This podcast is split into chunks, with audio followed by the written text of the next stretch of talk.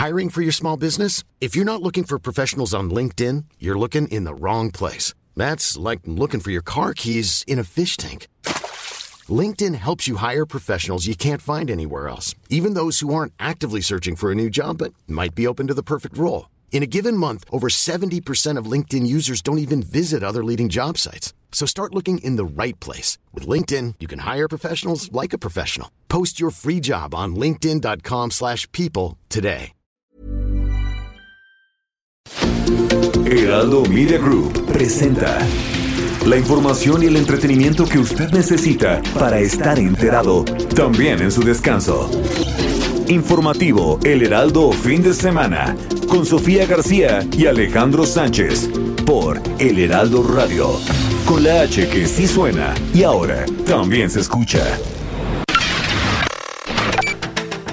Permite plantear de forma preliminar que el incidente fue provocado por una falla estructural asociada al menos a las siguientes condiciones identificadas hasta ahora. Y quiero confiar, como lo he dicho desde la vez anterior, en que así será. Así lo han precisado las autoridades de la Ciudad de México, que la investigación no tiene ningún tinte político. Morena debe revisar su estrategia, debe de re- revisar su cercanía con los electores y su relación con los sectores de la población. Pueden decir los adversarios que fallecieron muchos, sí, sí, y nos duele, pero hicimos todo, hemos hecho todo, levantamos el sistema de salud del suelo. Nunca ha sido política del gobierno de la ciudad dar notas, noticias, información a través de filtraciones a los medios de comunicación.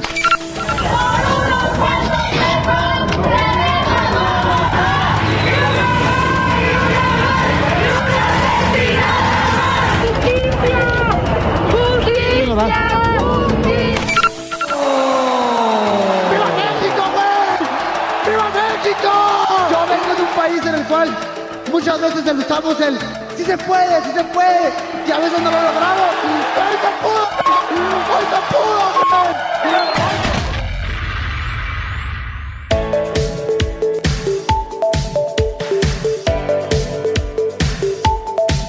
Hola, ¿qué tal? Muy buenos días. Son las 7 de la mañana con un minuto. Bienvenidos a los micrófonos de El Informativo Fin de Semana. Recuerde que estamos de 7 de este momento hasta las 10 de la mañana todos juntos en las frecuencias de El Heraldo Radio en todo el país, ya sabe usted, de punta a punta y también más allá de las fronteras. Además de que nos puede ver vía streaming en la página de elheraldodemexico.com.mx. Yo soy Sofía García y me da mucho gusto saludarlos. Hay muchísima información, cambios de semáforos epidemiológicos justamente por eh, el incremento en los contagios de COVID. Le vamos a decir cuáles son esos estados en donde se incrementó qué estado cambió ya a semáforo amarillo cuando estaban en verde y bueno, entre esos muchos otros temas. Yo soy Sofía García. Muy buenos días, Alex Sánchez, ¿cómo estás? Gracias, Sofi. Muy buenos días a ti y a todo el auditorio que nos escucha a través de todas nuestras frecuencias radiofónicas en todo el país y más allá de la frontera norte, en el sur de los Estados Unidos. Hay demasiada información para hacer fin de semana, la noticia no descansa y también lo que hoy es noticia ocurrió ayer en la noche cuando Diego N, acusado por feminicidio en grado de tentativa por atropellar a dos jóvenes, las dos llamadas Fernanda, eh, ya se encuentra en el reclusorio Oriente después de haber llegado por su propio pie ante la fiscalía, prácticamente tomado de la mano de su padre y decir ante el Ministerio Público, aquí estoy, Qué bueno. eh, que se haga justicia. Y cuando le preguntaron qué opinaba y qué podía decirle a estas dos chicas que se debaten entre la vida y la muerte todavía, dijo que no tenía palabras para ellas y que era mejor esperar su debido proceso. Así que hay mucha, mucha información, Sofi.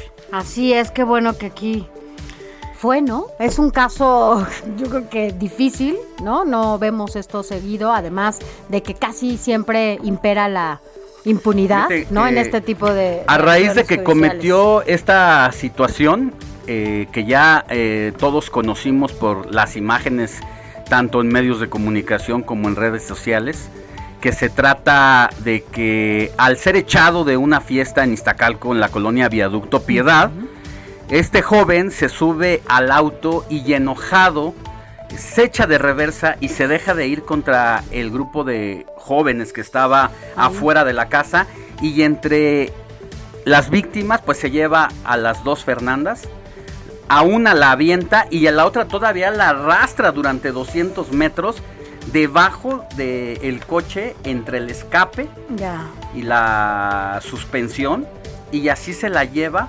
hasta que se desengancha Fernanda y todavía él da una vuelta, regresa a verla, no hace nada y se sigue. Desde ahí se desconocía su paradero, nadie sabía de ellos porque además se habían ido de la casa donde vivía no solamente él, sino también los, los padres.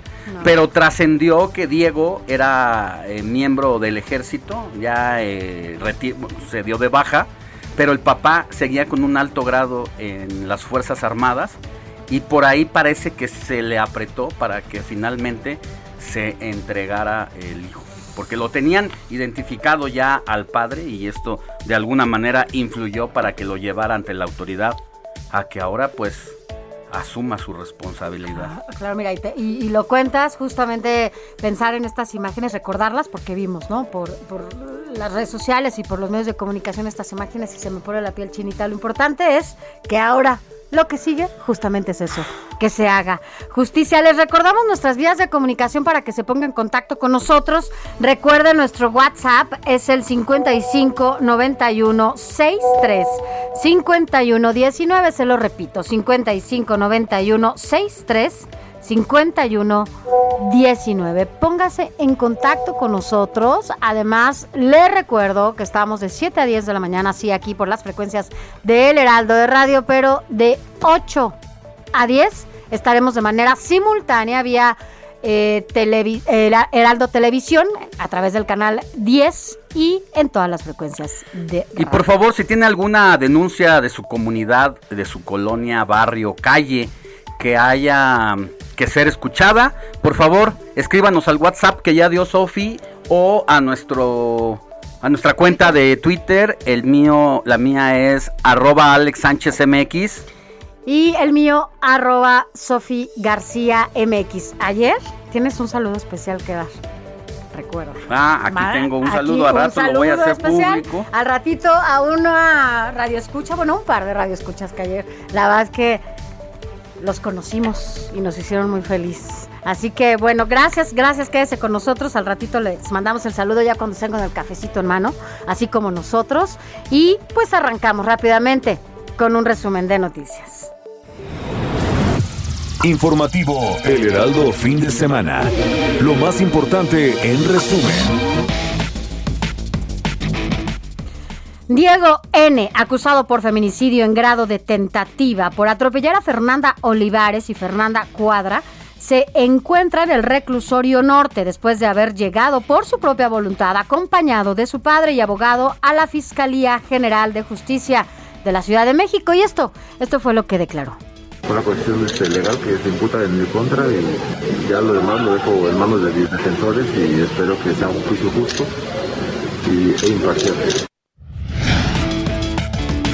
Y en tan solo un día cambió de semáforo verde a semáforo amarillo la Ciudad de México. El gobierno capitalino anunció que a partir del lunes se llevarán a cabo estas transiciones y recalcó que este no requiere ninguna restricción adicional al proceso de reapertura de actividades, porque aunque ya estábamos en semáforo verde, eh, las actividades, por ejemplo, en algún restaurante todavía no estaban al 100%, pero lo que pasa en la Ciudad de México ocurre también en otros seis estados de la República, entre ellos Campeche, Tamaulipas, y le vamos a decir todos los detalles de las otras entidades federativas que dan un pasito atrás. Fíjate, y Campeche, que era de esos estados, ¿te acuerdas? El que primero pasó a semáforo verde, el que regresó a clases, este pues ejemplo de estado que teníamos y mira. Y justo les vamos a decir también sobre el tema de los casos de COVID-19 en escuelas de la Ciudad de México a raíz de este regreso voluntario que a todas luces se sabía que íbamos a experimentar esta situación cuando ya faltaban tres semanas para que terminara el ciclo escolar. Las necesidades, pero bueno. A propósito, México suma 230.959 muertes por COVID-19. En las últimas 24 horas se registraron 167 decesos. Mire, en una propuesta que a todas luces eh, pareció toda una sospecha y un cuento, porque parecía una pregunta ahí instalada, ¿no? Por parte de los periodistas, entre comillas, del gobierno de López Obrador, pues este funcionario, eh, Andrés Manuel, recibió la propuesta de reconstruir Tenochtitlán como Disney. ¿Sabe dónde? En el terreno donde ya no se va a construir el aeropuerto de Texcoco. Hay bastante superficie. Sí, se están recuperando lagos y se van a crear áreas de recreación de deporte, pero no se descarta lo que tú estás planteando. Pero bueno. Y después solitos, solitos. Pero bueno, en más información, mire, Dolores se convierte en la tormenta tropical más fuerte de la historia en ingresar al estado de Colima durante junio. Hay alerta también en Michoacán y Jalisco. Y Guerrero no es la excepción eh, del paso de Dolores porque ya dejó al menos 30 casas inundadas, árboles caídos, bardas colapsadas y tramos carreteros cerrados por la inundación. Y en Baja California se vacunó a 200 mil personas en tan solo un día. Aquí en la Ciudad de México siguen las situaciones negativas en la línea del metro. En este caso fue las 6 del metro a cuatro caminos, estaciones, se quedaron sin servicio. ¿Sabe por qué? Porque se inundaron. Qué raro. Y mire, la jefa de gobierno de la Ciudad de México, Claudia Sheinbaum, entró en contacto con las empresas Carso e ICA que están involucradas en la construcción de la línea 12 para que aporten también recursos económicos en la rehabilitación. Y mire, una modificación al plan de estudios de todos los alumnos de educación básica. Este año, ninguno de ellos va a reprobar, aunque sea de panzazo, pero van a tener calificaciones aprobatorias. Esto lo anunció la Secretaría de Educación Pública que instruyó que la calificación mínima sea de 6 y uno se pregunta, ¿tan mal andamos? ¿Tan mal? Que entonces ya les vamos a dar el pase automático al siguiente año escolar. Cuando sabemos que, a ver, por ejemplo, tú te, te acuerdas de estudiante primaria, había siempre materias en las que te costaba muchísimo trabajo, ¿no?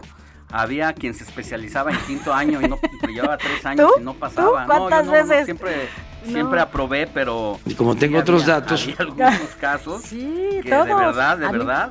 a mí matemáticas, es más, fíjate, matemáticas yo pasaba con seis y mi mamá me decía, ¿ya ves cómo si puedes? o sea, imagínate sido, con el seis en matemáticas, pero bueno, ya, ya ahora ya no, ahora ya soy muy, muy acá. Pero bueno, vámonos a información internacional. En Estados Unidos, las altas temperaturas han sometido a la población de al menos ocho estados del oeste del país hasta con 50 grados centígrados. La variante Delta del COVID-19, identificada por primera vez en India, se está convirtiendo en la dominante de la enfermedad en el mundo.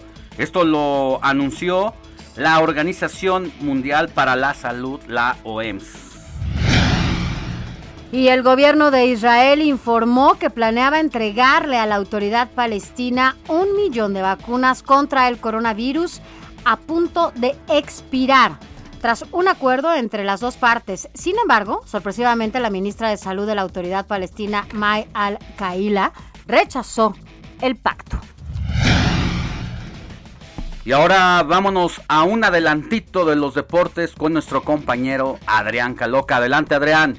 Muy buenos días, Sofía, Alex y a todos nuestros queridísimos radioescuchas, deseándoles un extraordinario inicio de fin de semana con toda la información que respecta al mundo de los deportes para que estén bien enterados. Es por eso que más adelante les estaremos comentando a detalle todo lo que está sucediendo alrededor de la Eurocopa, desde los resultados hasta, por supuesto, lo que acontece con Cristiano Ronaldo. De la misma manera, con la selección mexicana, la multa que le acaba de dar la FIFA y que pone en graves aprietos el futuro de nuestra selección nacional. Y no podemos olvidar claramente la NBA, y es que en estas semifinales de conferencia ya vimos el día de ayer a los Sixers volver a empatar su serie a tres frente a los halcones de Atlanta, los Atlanta Hawks, y por el otro lado, en el oeste, al equipo del Jazz de Utah, que era el sembrado número uno del oeste, ya quedar eliminado a de Los Ángeles Clippers. Con esto los Clippers ya enfrentarán a los soles de Phoenix, insisto, en la final de la conferencia oeste. Mientras que hoy sábado a las 7 y media de la noche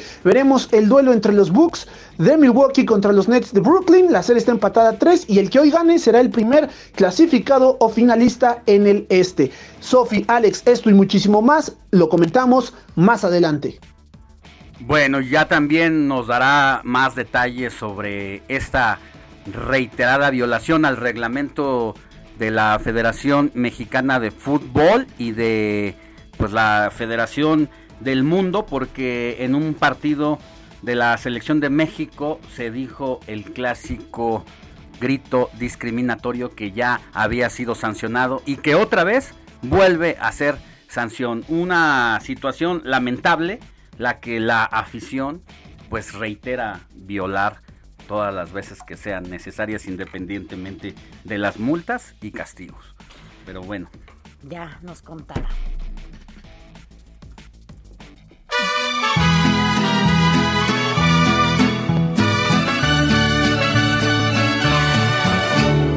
Hoy por ser día de tu santo, te venimos. Bueno, hoy, hoy de quién es santo este sábado 19 de junio. Moni, ¿cómo estás? Buenos días.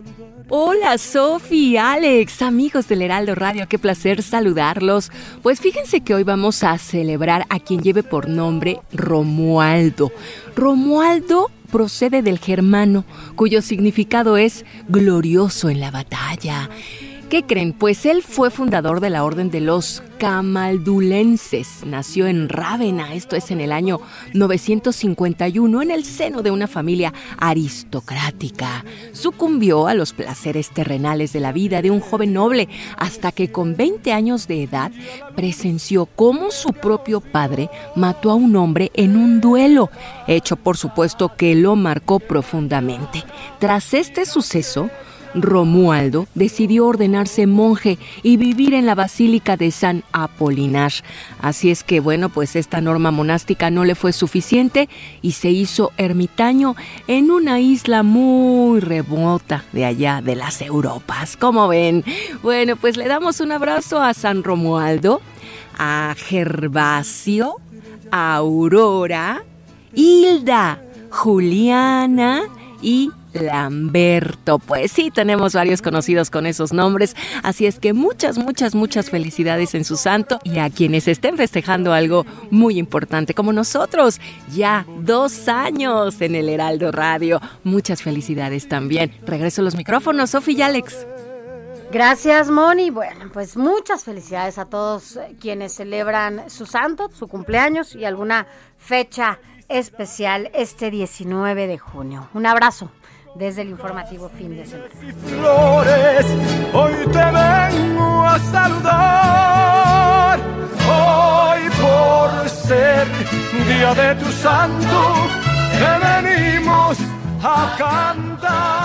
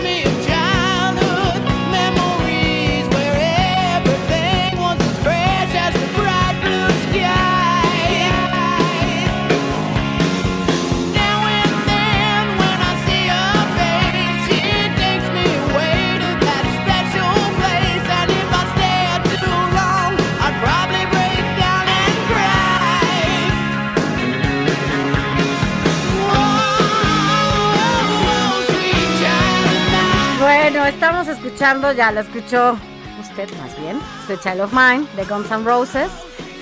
¿Y por qué estamos escuchando Sweet Child Es of que sabes Mine? qué? que el día 19 de junio, pero de 1987, la banda de hard rock estadounidense Guns N' Roses debuta por primera vez en vivo en el reino en el The Mark Club, logrando vender todo el boletaje. Comandados por Axe Ross, Axel Rose era El- el- lo mejor que podíamos ver. el concierto que estaba contemplado de dos horas se extiende a cerca de tres horas, donde el grupo interpretó sus mejores éxitos. ¿Te imaginas que es tu debut y que lo que está contemplado como un tiempo determinado, Se la gente te.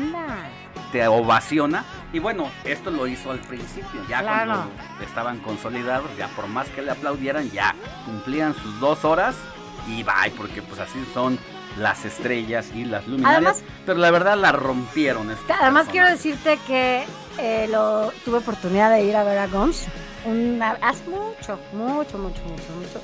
Y vinieron aquí al ¿Te llevó tu Palacio de papá en los los hombros? Obvio no. Eras una niña. Era yo una niña, era yo una pequeña y fui a ver a los Guns N' Ay, Roses. ajá, Ajá, sí, Kike, aunque lo, aunque no lo creas, no somos de la misma edad. Tú eres mayorcito que yo, pero fui a ver a, a- a Guns y bueno, era de las pocas canciones que me sabía. Axel, eh, November Rain, em, bueno, esta de Sweet Child of Mine. Y bueno, otras así como dos o tres, porque no era tan, tan fan. Pero verlos en el escenario sin... ah, Sí, no, tienen una energía impresionante. ¿Y sabes qué? Que volvieron hace como dos años a la Ciudad de México. Ah, yo, sí, yo iba a ir, tenía mi boleto, iba a ir con mi amigo Wilber Torre. Algo pasó, no recuerdo A qué. Will, a Will hay que decirlo. Que tuvo que que decir. vender mi boleto. ¿Sí? O, o vendérselo a alguien. Que, y no, ya no tuve la oportunidad nunca de verlos en vivo, pero la verdad es que sí son todo un perso- unos personajes arriba del escenario. Bueno, pues escuchemos un poquito más de Guns. ¿Quiere escuchar o quiere seguir planteando su postura?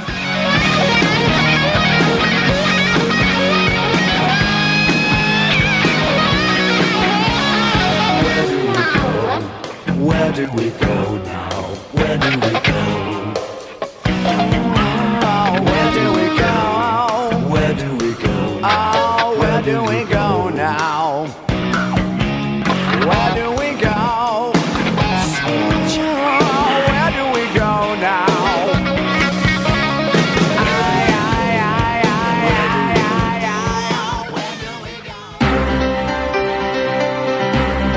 escuchar a esta banda y toda sentir toda esa energía sábado a las 7:22 de la mañana, pues sí dan ganas de pararse de la camita ya, irse a Por lo menos correr, un cafecito. a echarse ¿no? una caminadita, salir ahí por la colonia, por el barrio, sacar al perro, quien tenga el perrito, y pues sentarse a echar un, un cafecito por ahí.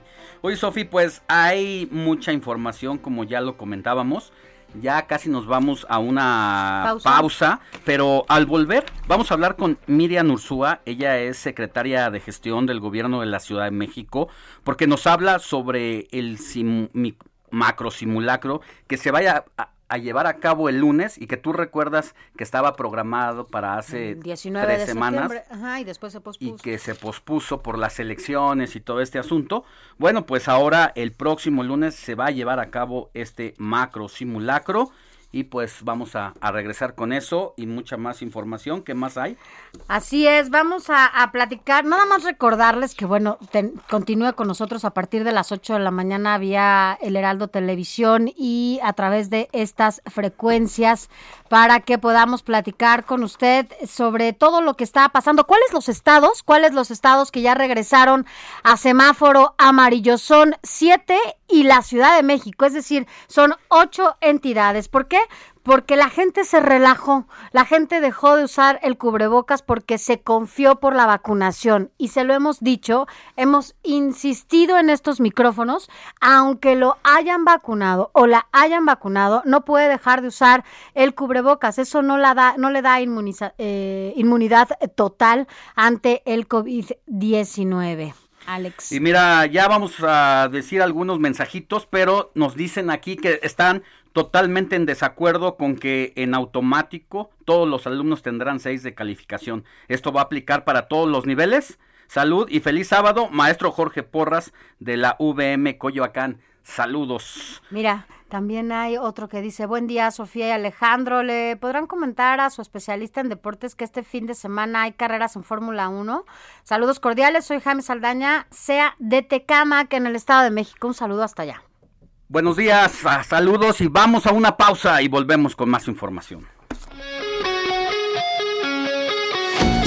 La noticia no descansa. Usted necesita estar bien informado también el fin de semana. Esto es Informativo El Heraldo Fin de Semana. Informativo Heraldo Fin de Semana. Regresamos.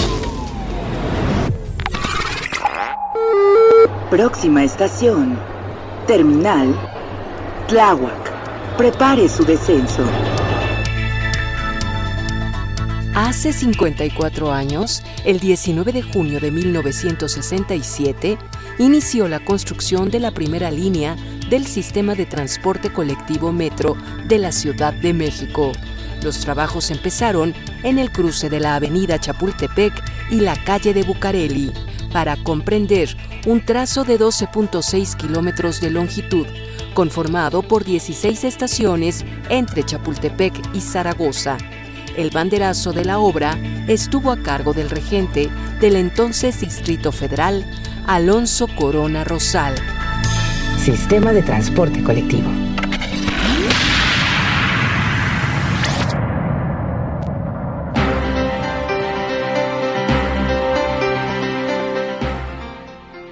Siete de la mañana con 31 minutos, hora del centro de la República. En la línea telefónica tenemos a Miriam Ursúa, ella es secretaria de Gestión de Riesgos y Protección del Gobierno de la Ciudad de México, porque el próximo lunes, Miriam, tendremos ahora sí macro simulacro que se iba a llevar a cabo hace unas semanas y se suspendió y se retoma para esta semana. ¿Cómo está? Muy buenos días.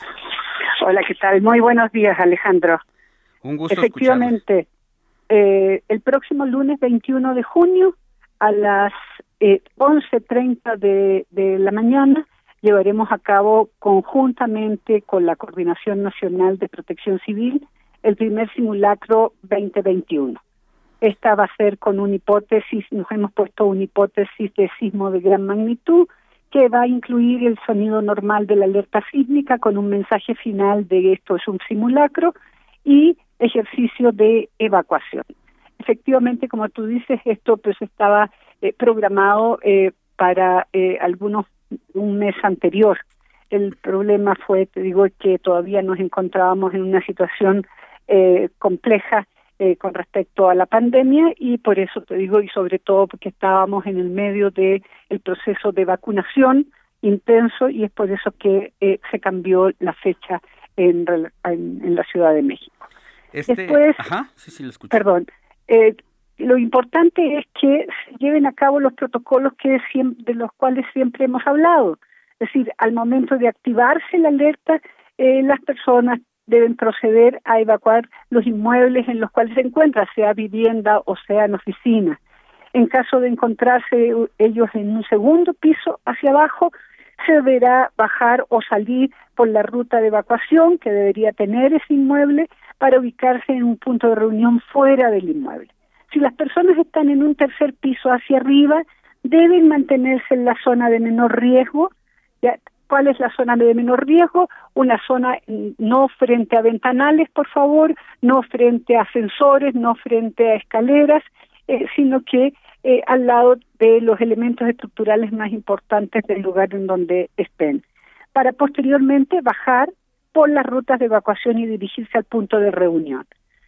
Eh, eh, tenemos que adoptar, por supuesto, seguimos, aunque aunque en este momento estamos prácticamente en verde, pero estamos a un punto de verde, eh, queremos subrayar que en todo momento debemos adoptar las medidas preventivas necesarias para evitar contagios durante este ejercicio de evacuación.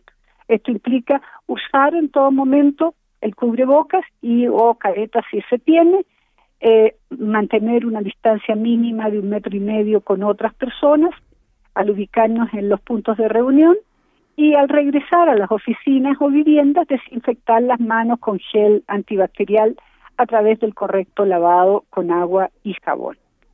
Así es.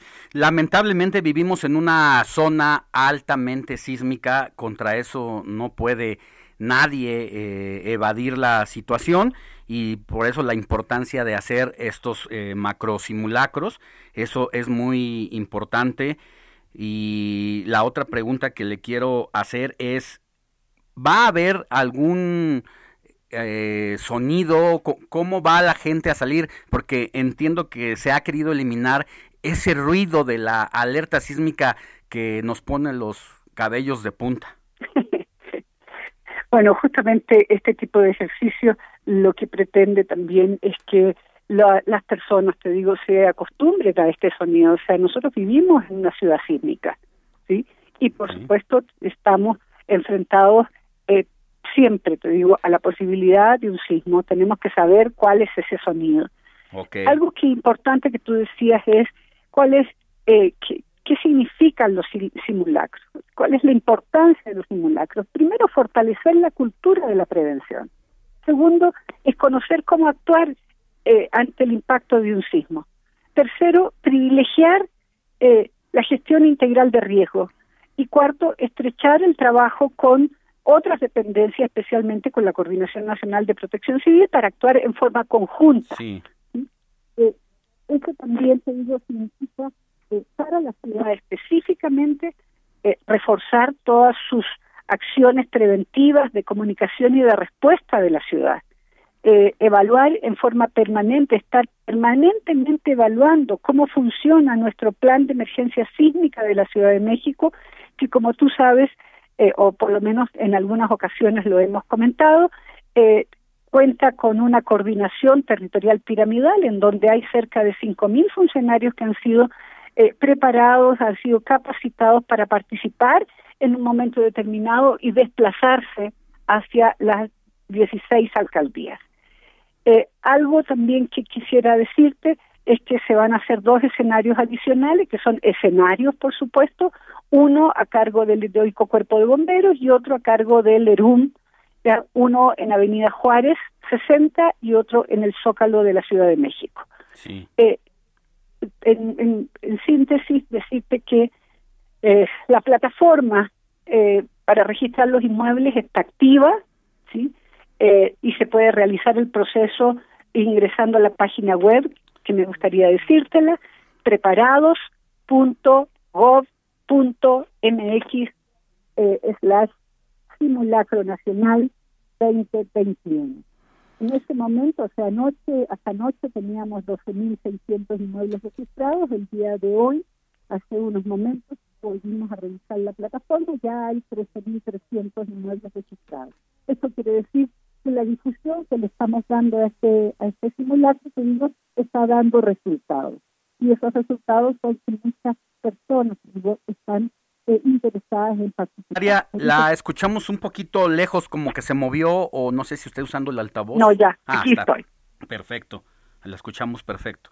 Entonces, eh, lo de la plataforma, por una parte, y segundo, eh, que queremos a través de ustedes invitar encarecidamente a la población en general a sumarse activamente a este que es un ejercicio ciudadano. Sí. Ahora, eh, este, este tema es primer simulacro nacional 2021. ¿Eso qué significa? ¿Que en otras entidades eh, altamente sísmicas también se va a poder llevar a cabo esta situación o cómo? Sí, efectivamente, es un macro simulacro nacional. Pues eh, y, es la primera vez, en, como bien lo dice, el hashtag incluso, eh, ¿cómo, ¿cómo se coordinaron ustedes con estas otras autoridades que no habían tenido esta experiencia prácticamente? No, no creas, eh, con la Coordinación Nacional de Protección Civil se trabaja muy de la mano. Sí. Eh, ¿Por qué? Porque pues evidentemente la Coordinación Nacional de Protección Civil pues está trabajando con las 32 entidades federativas y eh, están también organizando y, coordinándose con cada una de ellas. ¿sí? En el caso de la Ciudad de México, nosotros ya tenemos, te digo, eh, un, una larga data de, de eh, simulacros que se han hecho generalmente, eh, como tú sabes, se hacían el 19 de septiembre. Eh, la jefa de gobierno eh, prácticamente en el primer simulacro, pues dio la instrucción de que eh, hiciéramos por lo menos tres simulacros con escenario de sismos al año, digo, justamente para que este fuera un ejercicio que lo tomáramos así, es decir, como un ejercicio en el cual nos vamos preparando poco a poco, digo, para tener una conciencia ciudadana mucho más clara en relación a la prevención de riesgo y las formas de salvaguardar su vida en un momento determinado.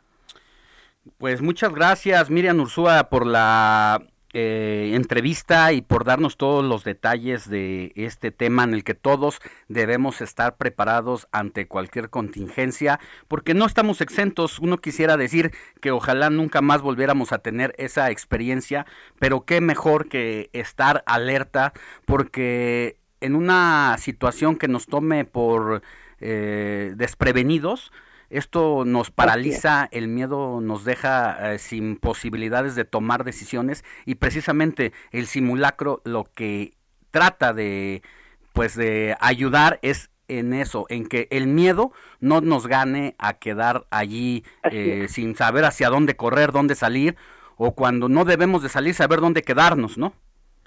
Eh, bueno, de eso justamente se trata, de prepararnos. Digo, de no sentarnos a esperar que alguien nos venga a decir qué tenemos que hacer, sino que sepamos claramente cuál es nuestra tarea. Pues que Nosotros tenga... tenemos, sí, sí, sí. tenemos que trabajar conjuntamente en esto. Bueno, pues muchas gracias porque entiendo que tiene una reunión ya eh, ahí en el gobierno de la Ciudad de México para empezar funciones, eh, funciones laborales desde temprana hora. Que tenga buen día. Muchas gracias a ustedes. Hasta pronto. Adiós. 7 de la mañana con 41 minutos, hora del centro de la República. Y vamos ahora con nuestro compañero reportero Carlos Navarro, que sigue todas las actividades del gobierno de la Ciudad de México, porque nos tiene la nota eh, importante de estas últimas horas en el que Diego Elguera, quien es acusado por homicidio en grado de tentativa, se entregó ayer en la noche ante la Fiscalía General de Justicia de la Ciudad de México por el caso de haber atropellado a Fernanda Olivares y Fernanda Cuadra el pasado 12 de junio. Mi querido Carlos, muy buenos días. Buenos días, Alejandro Sofía. Les saludo con gusto a ustedes y al auditorio y comentarles que llevado por su papá, un mayor de justicia militar, Diego Armando Elguera, quien es acusado por feminicidio en grado de tentativa, fue entre, se entregó ayer en la Fiscalía General de Justicia de la Ciudad de México. Y es que recordemos estas imágenes del fin de semana pasado, después de que le ocurrió en una fiesta, lamentablemente atropelló a Fernanda Olivares y a Fernanda Cuadra. Aparentemente se encontraba en estado de ebriedad. Y es que la Fiscalía General de Justicia de la Ciudad de México integró una carpeta de investigación por el delito ya mencionado con la finalidad de judicializarla a la brevedad, luego de tomar conocimiento de los hechos ocurridos en la colonia Viaducto Piedad de la alcaldía de Iztacalco el pasado 12 de junio, personal de la Policía de Investigación había recabado entrevistas con testigos, videograbaciones de cámaras de seguridad privadas y del C4, en tanto peritos en criminalística y fotografía química y tránsito terrestre habían recogido los indicios a fin de establecer los hechos. Ayer alrededor de las 5 de la tarde que este personaje que se había escapado durante una semana había trascendido que se encontraba en Guerrero, se encontraba en Chiapas, pero ayer, como se los comentaba, llevado por su papá, un mayor de justicia militar, se entregó y horas después fue trasladado al reclusorio preventivo varonil Oriente, donde en las primeras 72 horas se va a llevar su primera audiencia para ver si se vincula o no a proceso y de ahí en adelante llevar a cabo este juicio, donde lamentablemente las dos mujeres que atropelló aún están en un estado grave de salud y vamos a ver de qué forma llevan el proceso, pero al menos es, eh, fue entregado y principalmente resaltar por su papá que fue es un mayor de justicia militar, Alejandro Sofía. Eh, Carlos, ese dato que nos das es precisamente lo que se dice que habría obligado a la familia a que Diego se entregara porque ya se le estaba presionando a el titular de la Secretaría de la Defensa Nacional para que revelara el nombre del padre de Diego y eso es lo que se dice que habría hecho que lo llevara él mismo a su hijo ante la justicia, luego de que haber cometido lo que hizo en la colonia Viaducto Piedad, de haber atropellado a las dos Fernandas, pues se huyeron de la casa en la que vivían y no sabía no se sabía nada de, de, la familia, no solamente de Diego, y eso es lo que pudo haber sido eh, pues el punto de quiebre que ha hecho que hoy Diego esté encarando la justicia y quien no quiso dedicarle ninguna ningunas palabras a estas pues las que son sus dos víctimas que se debaten entre la vida y la muerte. Es correcto, incluso ayer eh, cuando se entregó no quiso mencionar nada, dijo que guardaba silencio y es muy importante ese, ese dato que mencionas. Cuando empezó a correr el rumor de que era aparentemente hijo de un militar, fue cuando mayor presión se empezó a ejercer. Recordemos que la semana incluso familiares y amigos salieron eh, a marchar a las calles y fueron a la Fiscalía General de Justicia de la Ciudad de México para exigir justicia por las dos Fernandas. En este caso, bueno, ya el padre se vio obligado a llevar a, a su hijo y, y, es que también a las pocas horas de que ocurrió este lamentable hecho, escaparon. Y te digo que tenía familiares en, en Guerrero, incluso su licencia de conducir de Diego es de, eh, de Guerrero. Entonces, en este caso, fue por ahí que las, eh, la, la, Fiscalía General de Justicia, a través de la Policía de Investigación, estaba llevando a cabo las diligencias, pero al menos ya se entregó y como te comentaba, en las primeras 72 horas pues, se va a llevar su primera audiencia para ver si se vincula a proceso o no por el delito de feminicidio en grado de tentativa. Pues ahí está eh, mi querido Carlos Navarro se le espera una situación muy complicada a Diego Helguera. No sé qué edad tenga, pero por lo que se puede ver en su rostro, pues debe ser un joven de alrededor de unos 30 años de edad y dependerá de la situación, eh, el estado de salud de las queridas Fernandas para que de eso va a depender eh, pues seguramente su proceso y si es que lo determina la justicia que es culpable de ello pues en eso también va a, a basarse pues la sentencia que le dé un juez a Diego. Es correcto. Incluso un dato importante a resaltar va al reclusorio Oriente una de las cárceles más complicadas en el tema. Nada más comentarle a nuestros radioescuchas que hay gran parte de los integrantes de la Unión de Tepito que han sido detenidos se encuentran ahí. Vamos a ver eh, de qué forma, de qué trato le, le, van a dar las autoridades en este reclusorio, si lo ponen en un resguardo especial o de qué forma, porque es un es un reclusorio muy muy complicado en este caso en la Ciudad de México. Así es. Gracias, querido Carlos, te escuchamos más adelante. Hasta luego, buenos días. Que tengas buen día. 7 de la Informativo El Heraldo Fin de Semana con Sofía García y Alejandro Sánchez. Síganos.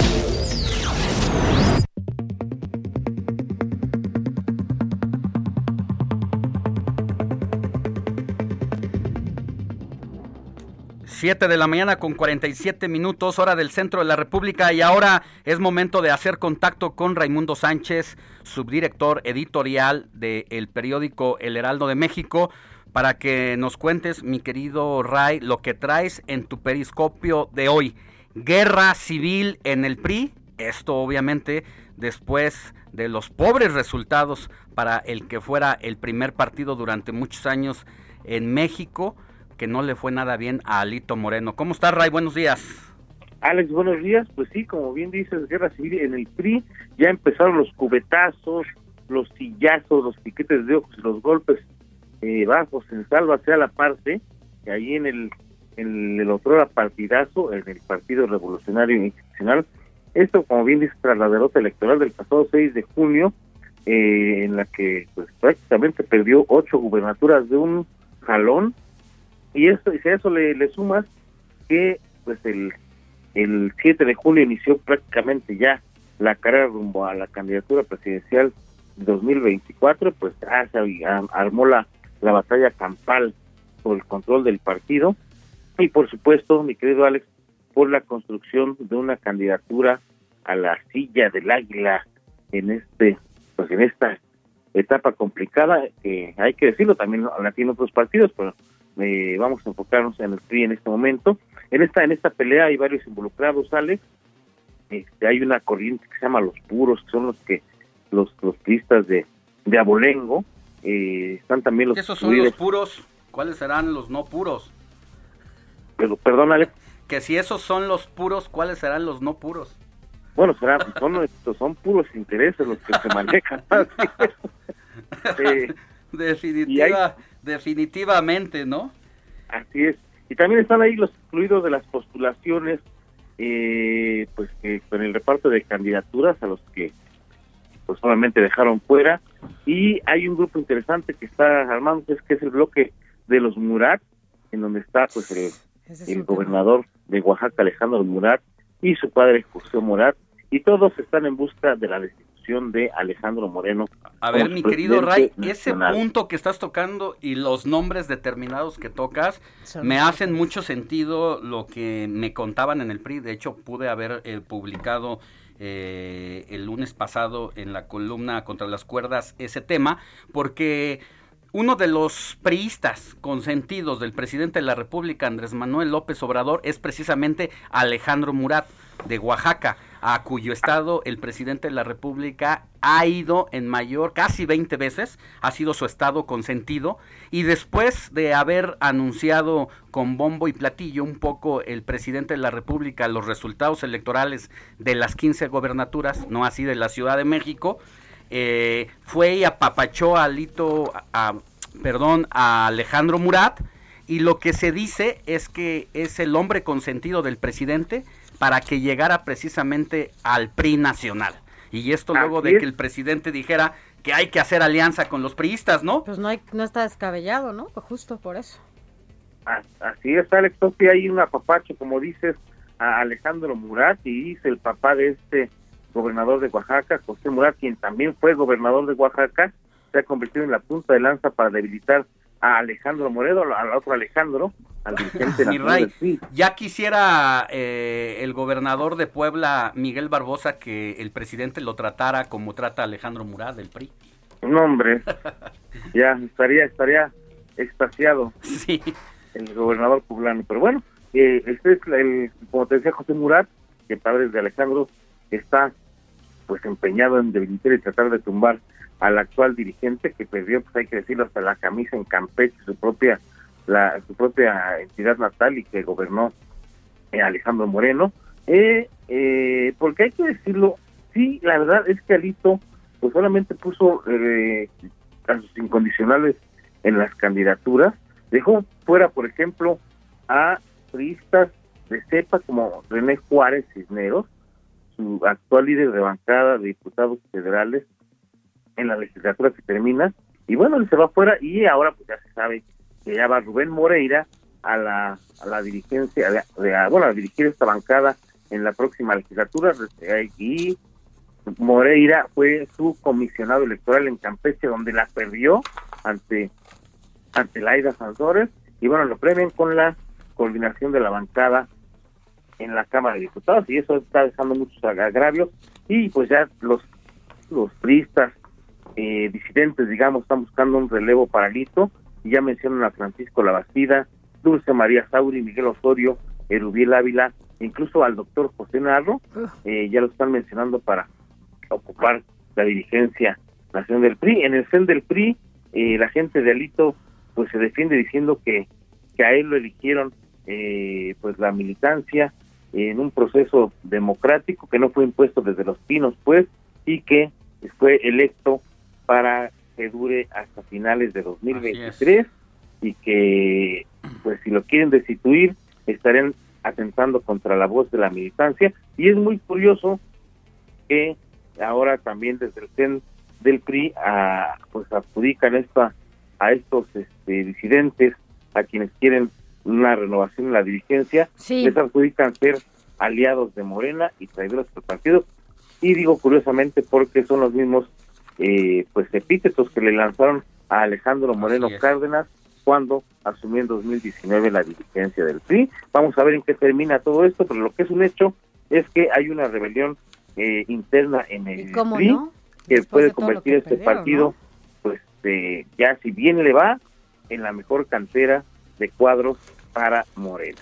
Pues muchas gracias, mi querido Ray. Pones el dedo en la llaga lo que está pasando en el PRI. Y hay otro personaje que también quisiera en este momento hacerle frente a Alito Moreno, pero que no puede porque todavía está inhabilitado de salud, que es René Juárez Cisneros, quien es el actual coordinador del PRI en la Cámara de Diputados. Se enfermó de COVID se dice que incluso lo intubaron y eh, pues ya antes de que enfermara precisamente estaba formando parte de este grupo que quieren deponerlo por los resultados y por cómo trató a los priistas de cepa, a los tradicionales en la designación de candidaturas. Que tengas buen día.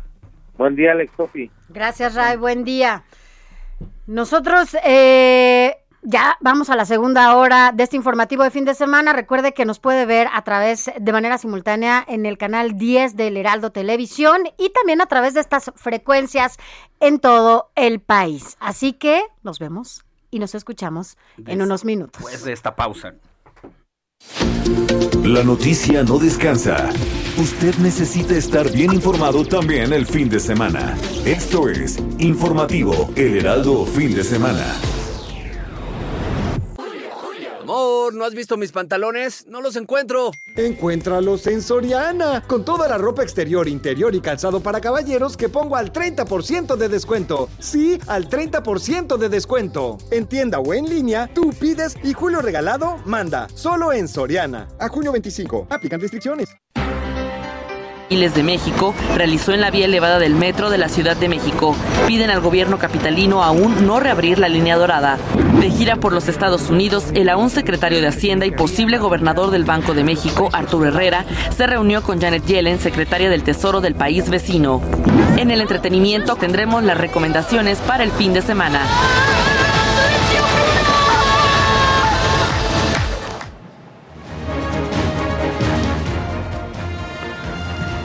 Muy buenos días amigos del Heraldo Televisión. Un saludo a quienes nos sintonizan desde las 7 de la mañana a través del Heraldo Radio en la Ciudad de México, así como en varias partes de la República Mexicana y sur de los Estados Unidos. Me acompaña Sofía García. Buenos días, Sofía. ¿Cómo estás, Alex? Muy buenos días. Ya en este sábado medio frío, medio fresco para algunos. Ayer la noche, ¿qué tal? Con la lluvia. Bastante fresca. Y la verdad es que, bueno, estamos por eso frescos aquí con ustedes en esta mañana. Un agradecimiento para quienes nos están acompañando desde las 7 de la mañana en radio y ahora a través de... Por todas las frecuencias radiofónicas a lo largo y ancho del país, Sofi. Así es, y bueno, para comenzar con esta transmisión simultánea en radio y televisión, Alex, ¿qué nos tienes hoy en la imagen del día?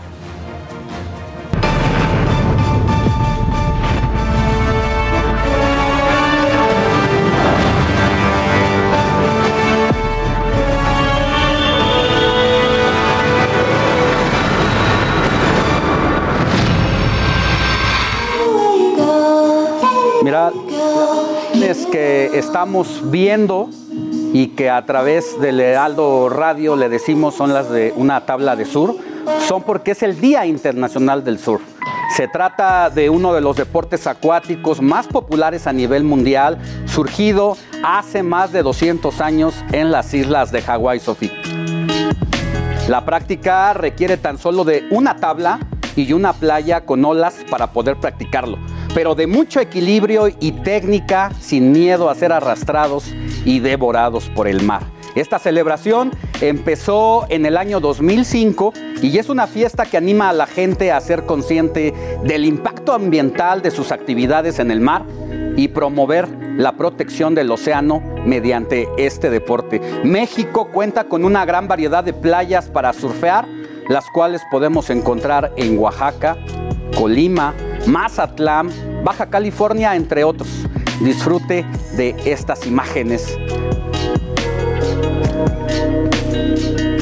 ¿Tú has surfeado, Alex, en algún momento o has intentado hacerlo? La verdad es que no. Eh, con trabajos me meto a la orilla del mar, ahí medio a chapotear. Si hay una cosa que me ¿Y da con miedo floti o en la sin vida, floti? Es el mar. Alguna vez que intenté meterme más a fondo, sí me arrastraron las olas y no me quedaron ganas. La verdad, muy admirable quienes se dedican a esta actividad deportiva, la verdad. Así es, no, yo la verdad es que no lo he intentado ni una sola vez, también apenas me meto a la orilla del mar, respeto muchísimo al mar y bueno, alguna vez me metí a bucear, eso sí lo tengo que decir, me metí a bucear y fue una experiencia impresionante. Regresé con ganas de meterme a clases de, de- de buceo, la verdad es que nunca más lo hice, pero no tiene nada que ver con el surf. Así que bueno, pues qué bueno que nos escribiste y bueno, pues hoy en este día nos vemos en estas imágenes a través del Heraldo Televisión. Y bueno, ahora sí vamos con el resumen informativo.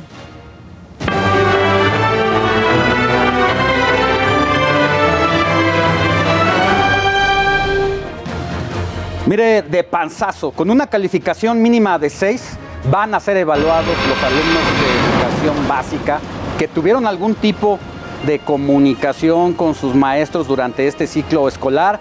Quienes no tuvieron contacto no tendrán calificación por el momento. Esto lo establece la Secretaría de Educación Pública. Y bueno, retrocede Tamaulipas a naranja en el semáforo epidemiológico ante el aumento de casos de COVID-19. Autoridades piden relajar medidas sanitarias, permanecer en casa y evitar reuniones. Mire, le vamos a decir algo. Fueron siete entidades las que cambiaron a semáforo amarillo, eh, además de la Ciudad de México. Esto por el relajamiento de todas las medidas sanitarias entre los estados que están en este semáforo amarillo, bueno, pues está Campeche, Tamaulipas, la Ciudad de México, Colima y entre otros.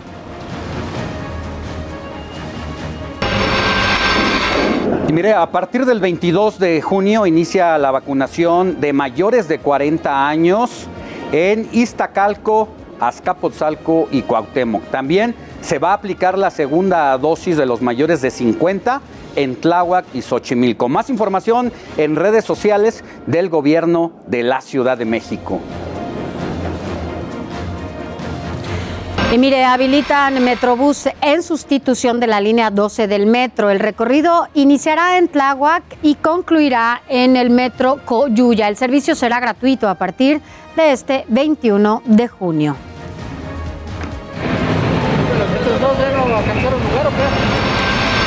Son 18 mil pasajeros estimados, 21 kilómetros de la extensión, en total son 22 puntos de ascenso y descenso. El estimado son 70 minutos. Audiencia de Genaro García Luna en Estados Unidos. Se llevará a cabo el 25 de agosto y no el próximo miércoles a solicitud de los fiscales y la defensa del exsecretario de Seguridad Pública mexicano.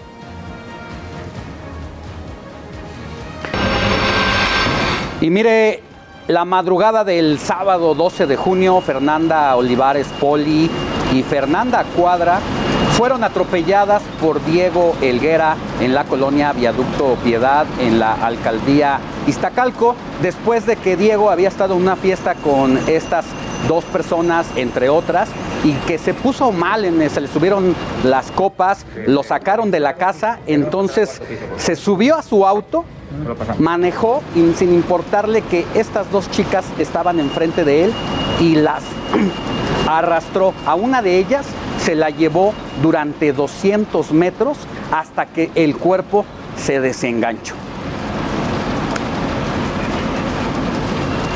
Lamentable esta situación, ¿no? Eh, dentro de todo lo malo que pasó aquí, el bueno, tema es que fue ya a entregarse. El día de ayer ocurrió que Diego y su padre no resistieron a la presión social. Se fue a entregar a la Fiscalía General de Justicia de la Ciudad de México y se habla de que una de las causas es que fue presionado desde el ejército el padre porque es un mayor oficial de alto rango obviamente y hasta allá a la Secretaría de Defensa llegó el asunto. Entonces esto fue lo que obligó a Diego a que se entregara ante la fiscalía, porque a partir del sábado 12 de junio, cuando ocurren los lamentables hechos que conmocionaron a la opinión pública, llegó a su casa y tanto sus padres como él desaparecieron del lugar, no se le encontraba por ningún lado y ayer ya se entregó, fue trasladado al reclusorio oriente de la Ciudad de México para iniciar un proceso. Le preguntaron que qué palabras le podía ofrecer a estas dos chicas, a las dos Fernandas, y dijo que no tenía nada que decirles. Bueno, veamos qué sigue. Ahora lo que sigue es la justicia. Veamos cómo se lleva a caso, cómo se lleva a cabo en este, en este caso. Vamos a otros temas, Alex. Vamos con nuestro compañero Israel Lorenzana, que se encuentra en la alcaldía de Xochimilco, donde personas ya acuden a su vacunación. ¿Cómo estás, Israel? Muy buenos días. Sofía Alejandro, muy buenos días. Un gusto saludarles esta mañana. Estamos observando cómo ya están ingresando las personas de 40 a 49 años de edad aquí en la alcaldía Xochimilco, porque además hoy es el último día para que se apliquen la vacuna contra el coronavirus, pero más adelante les voy a tener todos los detalles. Gracias Israel. Más adelante nos enlazamos contigo para que nos digas también cuáles son estas iniciales con las que las personas tienen que ir a vacunarse, qué dosis y bueno, todo lo que, lo que sigue en esta vacunación. Lo que sí sabemos es que, Alex, tú lo sabes, ya acudiste a tu primer dosis. La verdad es que la solidaridad, la gente, la participación en, adentro de estos búnkers de, de vacunación son muy buenos, ¿no? Así es, la verdad es que uno se pregunta, ¿por qué tenemos que llegar a estas circunstancias? para que quienes forman parte del servicio público te atiendan con una amabilidad inusual, hay una energía muy positiva y uno sale bastante contrariado con los sentimientos, Conmovido, ¿no? conmovido por todo lo que ocurre y bueno, pues ojalá, ojalá que cada día podamos ser más los que ya tengamos la dosis porque nos urge estar eh, en una situación normal y no estar brincando de un eh, semáforo a, A otro. otro. Necesitamos una vida, una vida ya plenamente normal. Así es.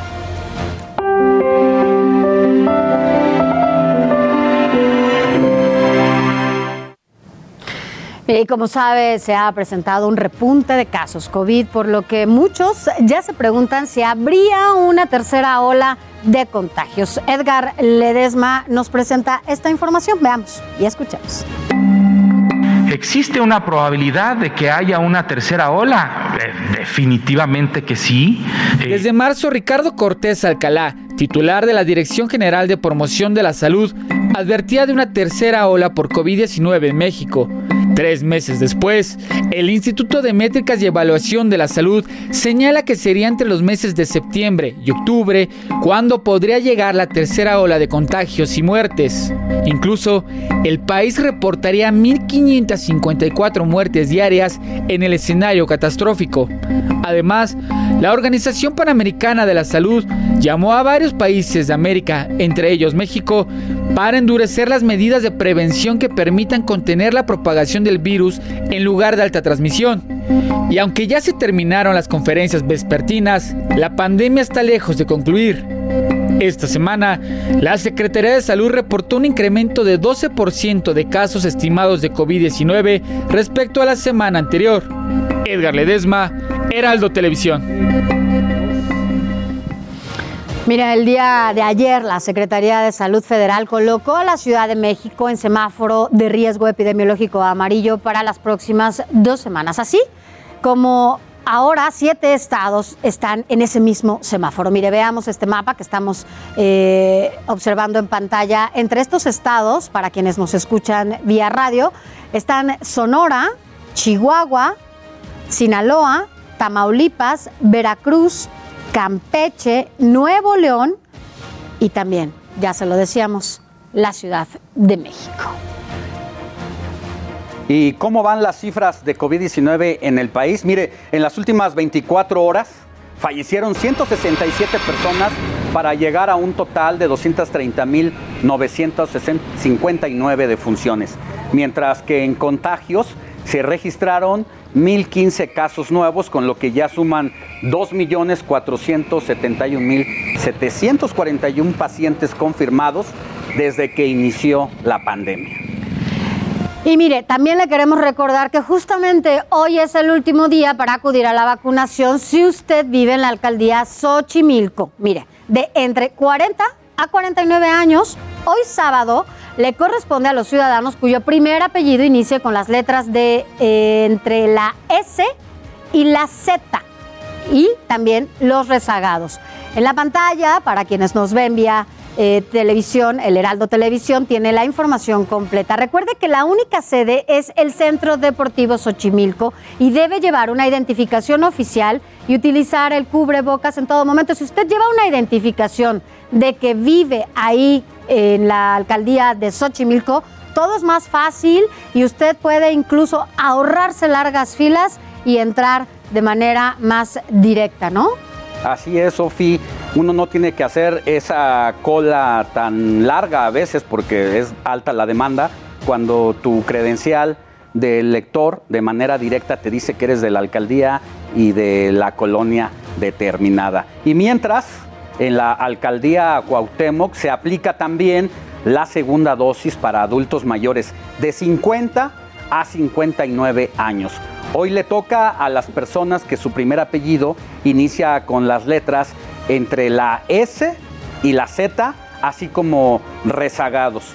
Las sedes son la Biblioteca Vasconcelos y la Unidad de Congresos del Centro Médico del siglo XXI. Y mire, nos escriben de la audiencia para decirnos que en la demarcación Gustavo Amadero no se ha convocado todavía a la segunda dosis de la vacuna, la Sputnik, a pesar de que ya prácticamente pasaron más de 21 días y que es cuando el gobierno de la Ciudad de México convoca a los vacunados, aunque se tiene más o menos el periodo de recibir la segunda dosis, más de 40 días, la gente de Gustavo Amadero se está preguntando cuándo va a llegar eh, esta segunda dosis. Lo vamos a investigar con las autoridades del gobierno de la Ciudad de México para brindarles toda la información. Así es. Y mire, vámonos a, a, más información. La Secretaría de Educación Pública garantiza tres periodos vacacionales para el siguiente ciclo escolar 2021-2022. Las vacaciones quedan de la siguiente manera. Mire, para invierno serán del 20 al 31 de diciembre. En el periodo de Semana Santa serán del 11 al 22 de abril y las de verano empezarán el 29 de julio y por lo menos serán 20 días. Recuerde, este es el calendario escolar para el próximo ciclo escolar que además arranca Alex la próxima, bueno, en julio, agosto Pues sí, de la ya próxima ya el más nada reciente. a unas semanas. Y bueno, ahora vámonos, vámonos rápidamente con nuestro compañero Carlos Navarro que nos hablará de los nuevos casos de COVID en las escuelas. Adelante, Carlos. Buenos días, Alejandro Sofía. Les saludo con gusto a ustedes el auditorio y comentarles que tras dos semanas del regreso a clases presenciales en la Ciudad de México, 1.5 millones de estudiantes pudieron haber regresado, sin embargo, algunos padres decidieron no hacerlo.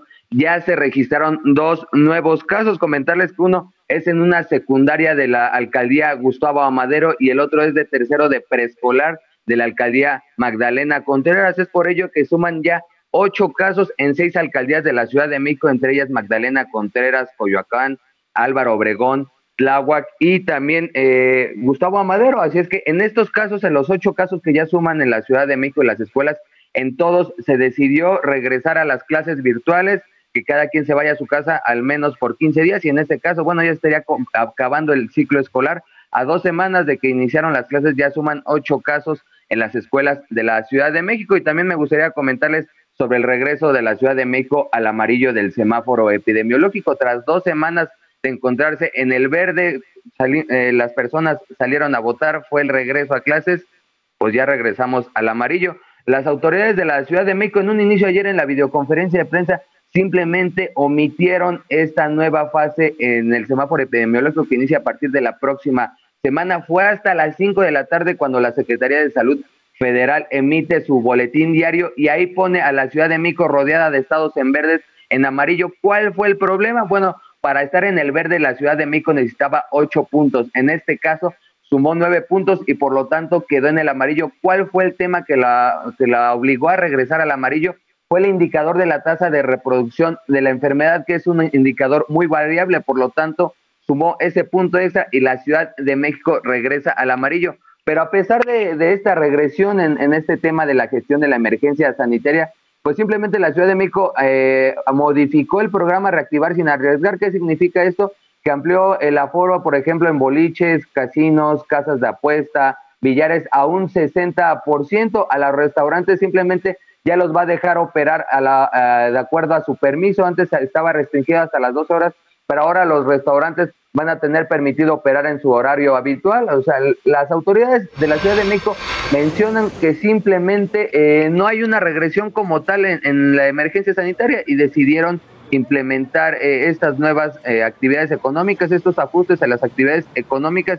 Y es que es un, es un dato importante. Desde el 7 de junio, un día después de las elecciones, el número de hospitalizaciones dejó de bajar. La Ciudad de México se estabilizó por completo, incluso en comparación con la semana pasada, se registraron 642 hospitalizados, 27 más que el viernes pasado, así es que es un tema importante, empieza a haber un estancamiento, incluso un aumento y, y un tema, la secretaria de Salud, Oliva López Arellano, señaló que los hospitalizados recientes son aquellos que no han recibido la vacuna, en un porcentaje alto fueron aquellos que no tuvieron eh, la intención de vacunarse, la desidia de simplemente no confiar en el biológico que está suministrando el gobierno federal, el gobierno de la Ciudad de México y otros tantos que también pues no, no han tenido acceso a la vacuna. Es que es un tema importante estar vigilando el número de hospitalizados y de qué manera se desenvuelve la emergencia sanitaria por COVID-19. En el país son 19 estados en verde, 8 en amarillo, entre ellos la Ciudad de México, y 5 en naranja. Vamos a estar pendientes. Alejandro Sofía, la información que les tengo. Así es, Carlos, no debemos relajar las medidas y aquí hemos insistido en ello y lo seguiremos haciendo porque de eso dependen muchas cosas, incluso la reactivación económica en todos los sentidos y lo que eso involucra en los bolsillos de muchas personas, en los hogares y bueno, queremos que las cosas poco a poco se vayan re reanudando, pero depende mucho de nosotros. Gracias, como siempre, Carlos Navarro, por tu información. Hasta luego, buenos días. Buenos días. Y mire, vámonos a otros temas. ¿Qué está pasando en la Tierra? Es que en las últimas semanas han aparecido socavones en varios países del mundo. Y por supuesto que en esto México no es la excepción. El caso que tiene impactado a todos es el que apareció en Zacatepec, Puebla. Aún no existe una explicación que concluya un por qué sobre un campo de cultivo se fue abriendo un enorme hoyo que hoy es más grande que el Estadio Azteca. En Oaxaca las lluvias provocaron un socavón el día de ayer en Río Grande, Santa Catarina, Juquila. ¿Sabe? Incluso fue el colmo, una camioneta de la Secretaría de Comunicaciones y Transportes que iba a revisar los caminos transitaba de manera normal cuando se abrió un socavón y se la tragó. Esto allá en Oaxaca. En Jerusalén, un gran socavón se abrió el pasado 8 de junio en el estacionamiento del centro médico Sare Sedek. Siete autos resultaron dañados debido al derrumbe. Por fortuna ninguna persona resultó herida. Otros socavones más se abrieron en Mumbai, la India, y se tragó un automóvil. El hecho fue captado en video y difundido a través de las redes sociales. El hundimiento sucedió tras registrarse fuertes lluvias en el lugar. En el video se puede observar cómo el vehículo particular que estaba estacionado desaparece poco a poco en el socavón. Y como le decíamos, mientras esperamos una conclusión científica, cientos de mexicanos aquí se divierten, pues en Zacatepec el socavón se ha vuelto hasta una atracción turística. Escuchemos.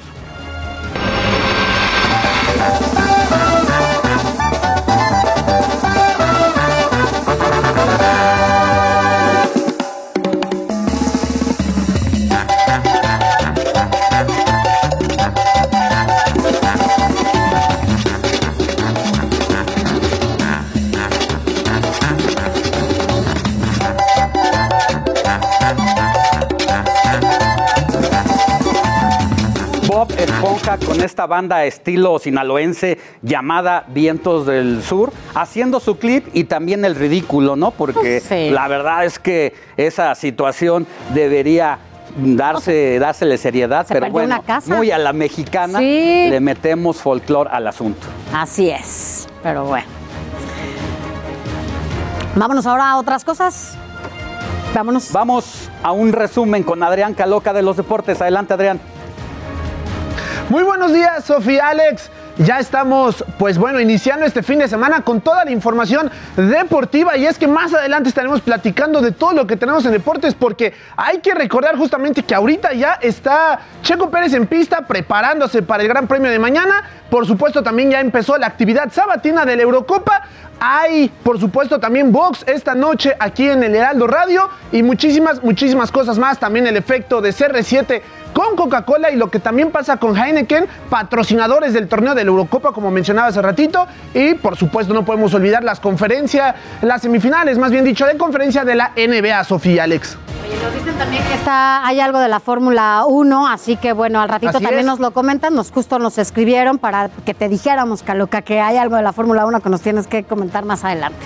Así es, y la verdad es que el tema de lo que hizo eh, un astro de fútbol al quitar una bebida del escritorio en el que estaba dando una conferencia, le vamos a decir a cuánto cayó la bolsa de esa refresquera. Fueron millones, millones de es. dólares. Lo que impacta, ¿no? Este tipo de personajes. Vamos a una pausa, regresamos en radio y televisión. No se vaya, seguimos con muchísima más información. Informativo El Heraldo fin de semana con Alejandro Sánchez y Sofía García. Mariachi, arránquense con otra. Mejor arráncate a Soriana por todos los vinos y licores que pongo al 3x2, como tequila Don Julio 70 de 700 mililitros. Lleva 3 por 1698 y ahorra 849 pesos. Tú pides y Julio regalado manda. Solo en Soriana. A junio 21. Aplican restricciones. Evite el exceso. Informativo El Heraldo fin de semana con Alejandro Sánchez y Sofía García. Bueno, gracias por continuar con nosotros. Recuerde que estamos de manera simultánea en el Heraldo Televisión y también en todas las frecuencias de radio en el Heraldo Radio a nivel nacional y también más allá de las fronteras. Mire, retomando el tema de los socavones que se están creando en todo el mundo, le damos la bienvenida a Ana Lucía Gil Mayoral, quien es secretaria de Gobernación allá en el estado de Puebla, para hablarnos sobre lo que está pasando allá en la entidad.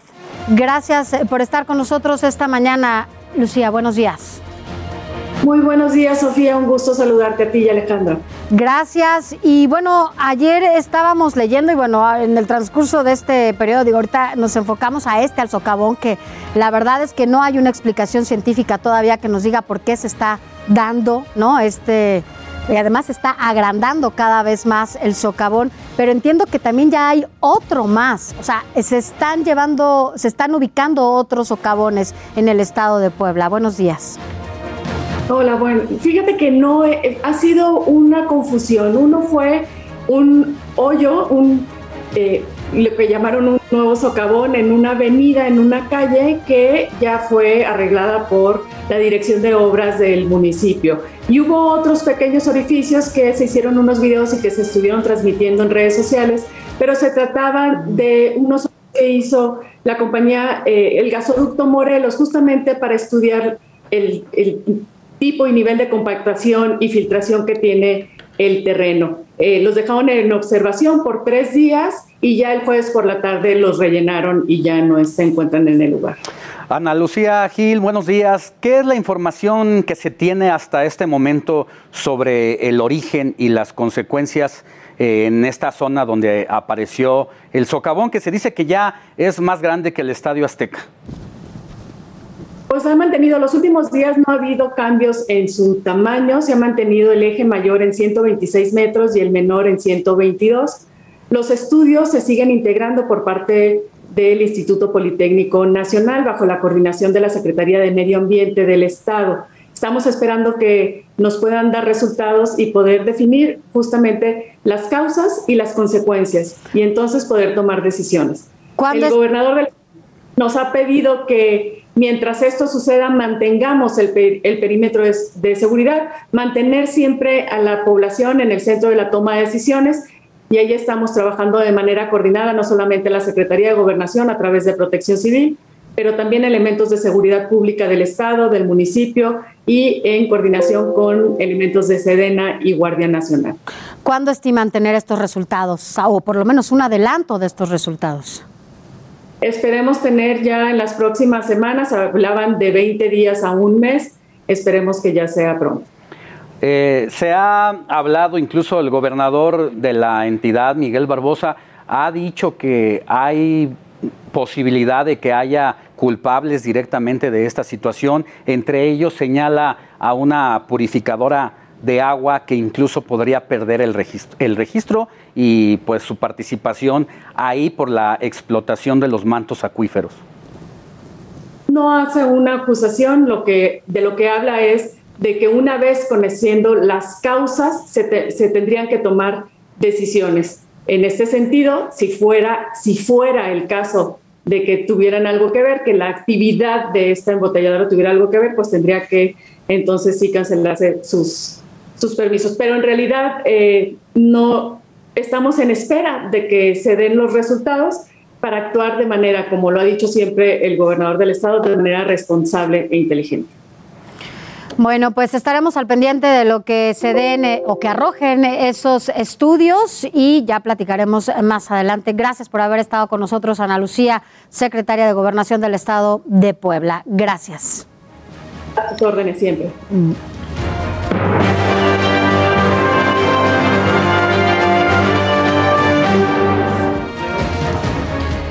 la situación sobre el desabasto de medicamentos en el país es muy, muy preocupante, porque no solamente hay escasez de productos farmacéuticos de alta especialidad, sino que nuestros enfermos, pues, tenemos siempre a alguien cercano, se están quedando sin medicinas. Y ante este desabasto en farmacias genéricas y similares. Por ejemplo, es un via crucis conseguir algunos medicamentos eh, básicos que antes conseguíamos muy fácilmente en la farmacia, ¿no? Y bueno, pues por eso mismo nos enlazamos con Fátima Mace, directora de Sociedad Incluyente del IMCO, para platicar sobre este tema. Gracias, Fátima. Muy buenos días. Hola, hola, muy buenos días. Un saludo a usted, a usted, al auditorio. Gracias, Fátima. ¿Qué encontraron ustedes? ¿Por qué llevaron a cabo una investigación sobre el abasto de medicamentos en las farmacias de todo el país? Pues nosotros realmente lo que hemos hecho eh, en, el último, en los últimos meses es eh, platicar con expertos para entender cuáles son los principales retos que tiene el mercado de medicamentos, porque realmente este desabasto que, que inicia en el sector público, pero ahora ya lo vemos también en el sector privado, pues es preocupante, ¿no? Y, básicamente lo que hicimos fue un, foro en donde platicamos con varios expertos y entendimos cuáles eran los primeros retos, ¿no? Eh, y, al, al final del día para nosotros hay o hemos detectado un problema serio con respecto a las eh, a las compras públicas, que cambió prácticamente el mecanismo. En segundo lugar, pues una un debilitamiento de los reguladores que juegan un rol fundamental y en tercero, pues en México básicamente no se analiza el problema de los medicamentos de una manera integral, porque es justo el mercado en donde se juntan la política económica con la política de salud. Y entonces lo que está sucediendo, eh, de un lado, es fundamental para solucionar los problemas de los pacientes. Hoy esta situación además se ve agravada con el hecho de que pues en, India no es, no es fácil conseguir las sales que vienen de India, ¿no? Entonces ahora no nada más tenemos un, un panorama muy complicado en el sector público, sino también en el sector privado. Los factores eh, que involucran esta situación son diversos, son tanto factores internos por eh, el proceso de compras públicas que se llevó a cabo en esta administración, pero también hay factores externos. Por ejemplo, India, que produce eh, gran parte de los productos, valga la redundancia, farmacéuticos, pues tuvieron una situación muy complicada que fue la pandemia y esto bajó su productividad. ¿Eso a qué conclusiones llegan ustedes?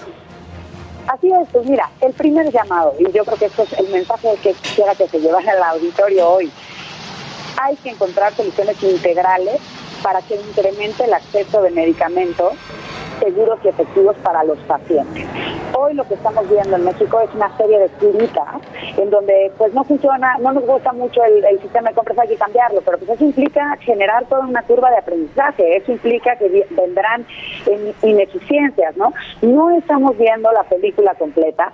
Yo ah, en, ese sentido sí debo de reconocer que empiezan las pláticas eh, para plantear una política farmacéutica con una visión mucho más integral. Eso apenas lo estamos viendo y probablemente los frutos de esas conversaciones van a, van a llegar pues en, en un tiempo pero eh, es importante decir que tenemos que observar toda la cadena de suministros y entonces no es nada más cambiar el sistema de compras, sino también hay que resolver las ineficiencias que vienen, por ejemplo, los COFEPRIS.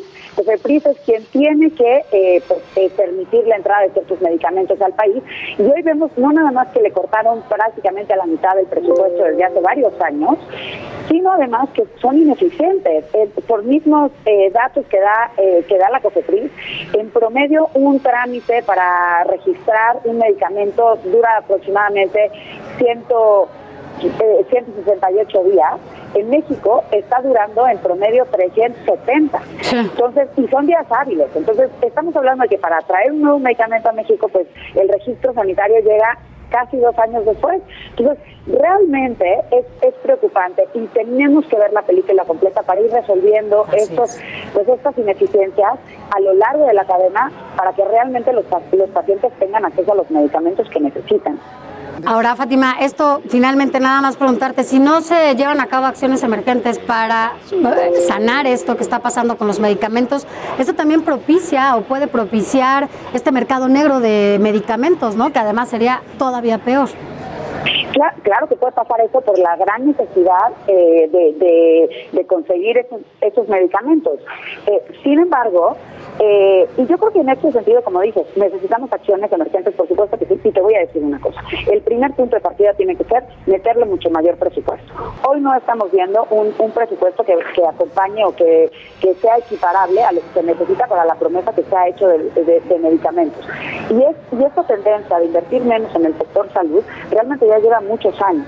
Entonces, eh, pues ese sería el primer llamado para que pueda se pueda subsanar esto y además también construir pues un diálogo con el sector privado porque lo que queremos es solucionar este problema, ¿no? Y ya después vemos cómo pues cómo vamos mejorando esos mecanismos para por supuesto y eso es muy importante cerrar las oportunidades de corrupción.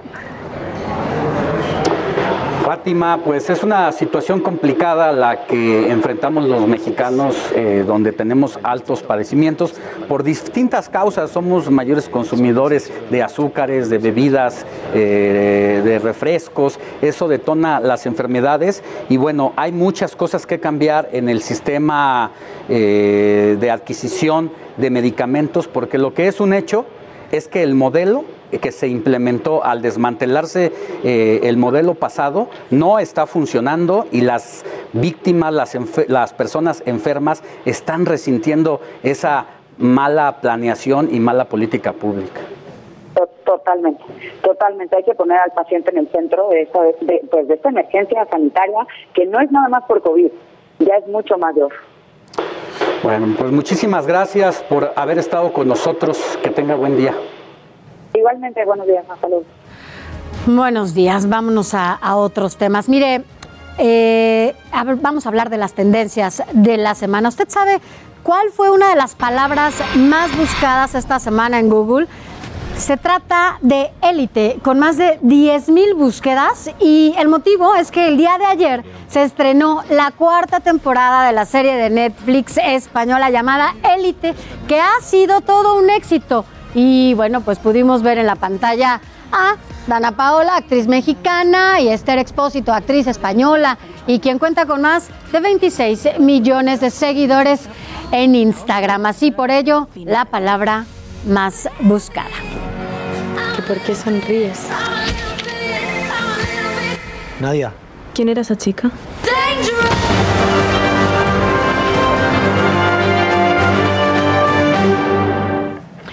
Mire, vámonos a más información. El confinamiento ha traído a niños, niñas y adolescentes un sinfín de emociones, pero desgraciadamente la cifra de maltrato aumentó.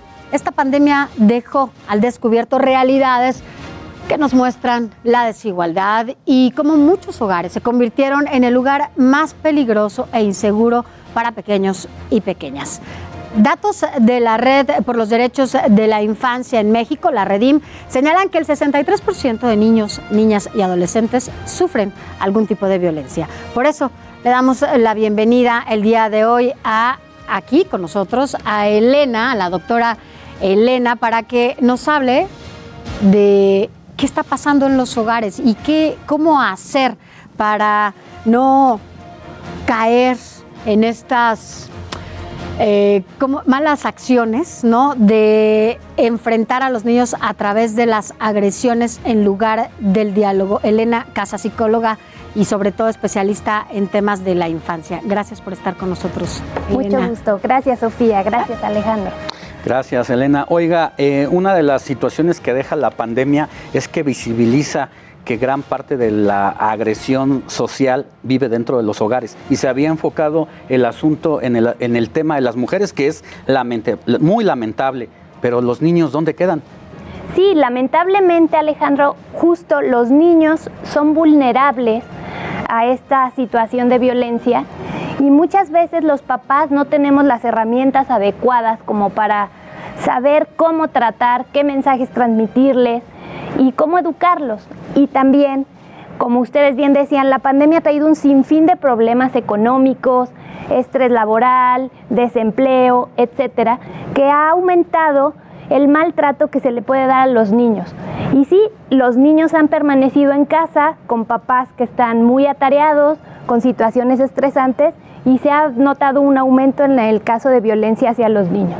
Ahora, ¿qué hacer? Porque la verdad es que en casa a veces es difícil estar haciendo entre el home office, ¿no? Sobre todo para las mujeres, eh, el home office, eh, los quehaceres de la casa, que son el trabajo de casa, que no se reparte y solamente se, se deja como única y exclusivamente para las mujeres. Además del trabajo en casa, del home office, el cuidado de los niños y las niñas en casa. Esto sin duda, bueno, de repente algunos mayores pues los enloquece y lo único que hace es gritar, insultar, amenazar y lastimar a los niños. ¿Qué hacer en esas circunstancias? Sí, justamente lo que acabas de decir, Sofía. Creo que ver al niño como un agente activo y parte del equipo familiar ayudaría mucho. Repartirse las tareas, involucrarlo también, empezarle a enseñar, oye, vamos a hacer esto, hay que lavar trastes, hay que hacer un equipo, para que justamente al tener el estrés un poquito más bajo, los papás puedan relacionarse con ellos de otra forma. También poder promover en ellos el uso de este, espacios independientes. Yo sé que en la casa todos estamos juntitos, ¿no? Pero si cada quien podemos tener un poquito de espacio, la tensión baja. Buscar actividades recreativas cuando se pueda, ¿no? Dentro de casa, un juego de mesa, o sea, alguna situación que nos ayude a vincularnos y que podamos dejar un poquito el estrés que estamos viviendo todos. ¿Han aumentado las terapias en el caso del consultorio que usted tiene en, este, en esta etapa? Sí, lamentablemente los niños es una edad donde la socialización es parte vital del desarrollo. Entonces, al estar privados de esta socialización, por no tener este, las escuelas abiertas, los niños han notado este, pues, sensación de, aburrimiento y lamentablemente está derivando en casos de depresión y ansiedad. Y es, es, muy importante ese asunto porque eh, usted tiene posibilidades de atender a familias que también tienen la posibilidad de pagar a un especialista. ¿Cuántos casos con esta crisis eh, en la pandemia hay que no tienen esa posibilidad y que deben ser los más eh, ¿Qué le cuentan los niños cuando llegan y ya hablan con usted? ¿Qué le manifiestan? Seguramente algunos hablan, algunos otros se lo deben expresar con dibujos. ¿Qué es lo que saca de ellos?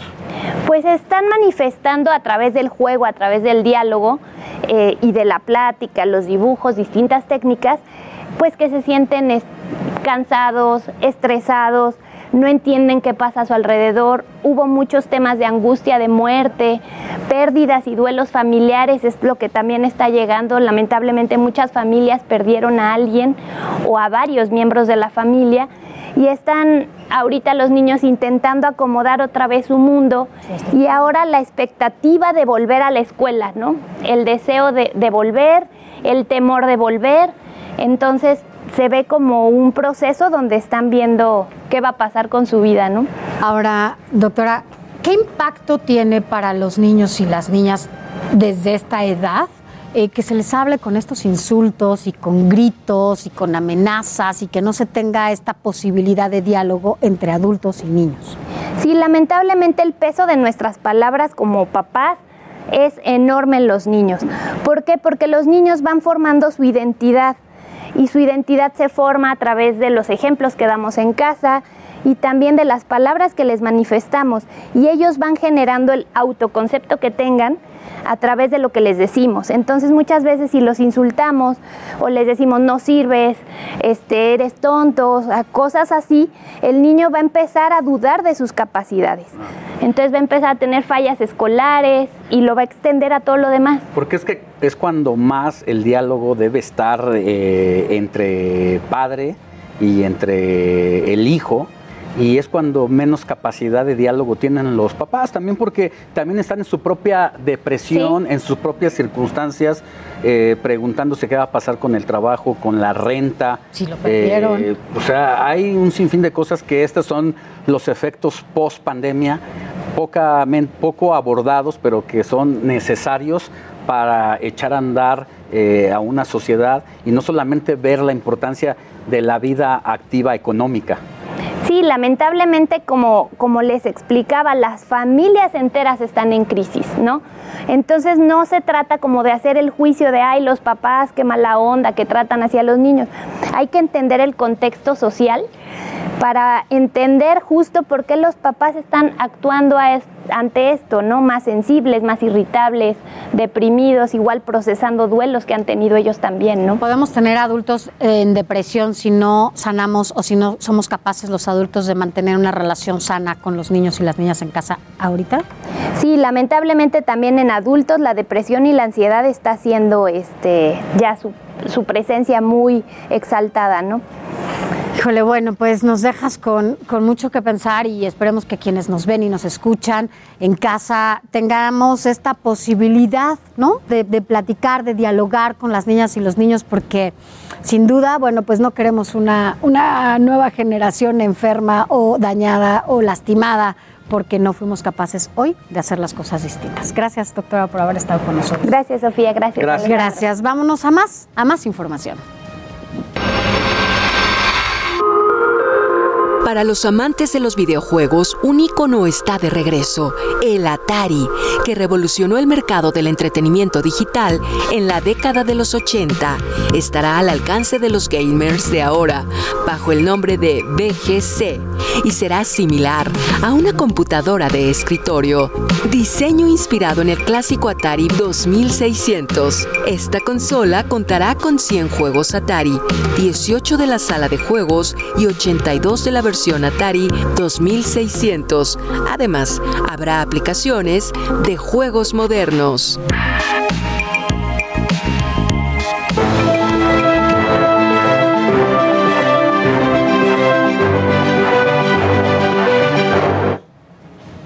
Y ya está con nosotros precisamente Arturo Monluí, periodista de innovación y tecnología, para que nos hable del el mundo de las tecnologías. Mi querido Arturo, ¿ahora de qué nos vas a hablar?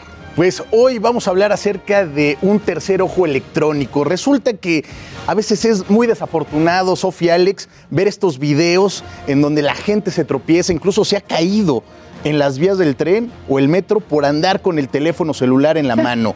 Es muy desafortunado. Me tocó, me tocó ver el caso de una persona que bajaba las escaleras de un centro comercial y se fue a la fuente directamente. Y, es que puede ser muy peligroso, ¿eh?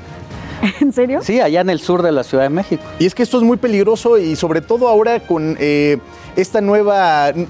Nosotros pensábamos que éramos los Homo erectus porque ya caminábamos erguidos. Ahora estamos pasando a algo que se llama Fono Sapiens. Son personas, los chavos nuevos que, que van haciendo, que ya traen el teléfono para prácticamente integrado en la mano y que van así, ya van totalmente jorobados Como y ya no van viendo. Entonces, un diseñador coreano eh, dice, oigan, yo voy a hacer esta crítica a través de un dispositivo que es un tercer ojo electrónico para que las personas que van caminando sobre eh, con el teléfono en la mano, pues no se tropiecen, no tengan problemas, por ejemplo, al cruzar la calle, que también ha habido videos donde los han atropellado. Pero él empieza como una crítica, pero al final termina siendo un dispositivo necesario y muchas personas ya lo están pidiendo. es- es- tocas el punto clave porque a eso iba y te me adelantaste. A ver. O sea, no deberíamos de estar discutiendo un tercer ojo. No deberíamos. Deberíamos estar eh, dejando el celular Mm. cuando caminamos Claro. o cuando manejamos, porque de acuerdo a los datos de las aseguradoras, Sí. gran parte de los accidentes automovilísticos ocurren por ir whatsappeando, ir viendo el, el Twitter, eh, eh, las, Las redes, redes, sociales, ¿no? Sí, las redes sociales y con tal de estar eh, grabando historias dentro del coche, eso también ha provocado muchísimos accidentes y desafortunados eh, eh, situaciones de personas que fallecen por ir tuiteando, por ir eh, haciendo estas, eh, pues estas publicaciones. Ahora, esto también puede ser algo benéfico, sobre todo para personas invidentes. Por ejemplo, un invidente que pueda tener este tercer ojo electrónico bien. en donde pueda eh, a través de sensores ver los obstáculos y también evitar accidentes. O sea, no todo es malo, pero sí estamos yendo hacia algo que se llama Fono sapiens. O sea, personas que Pero ya es que esto cambia. prácticamente de ser Homo erectus ya van hacia abajo. ¿Otra vez? Otra ¿no? vez, ahí sea, vamos otra vez. La evolución. Y un después en este uso desmedido de las redes sociales y de los teléfonos, a tal grado que lo que dijo Giovanni Sartori, pues está Ah, cambiando ahora del Homo al. Homo videns. Del Homo videns al. ¿Al cual? Al Video Sapiens. eh, al Fono Sapiens. Al Fono Sapiens. Fono Entonces, Sapiens.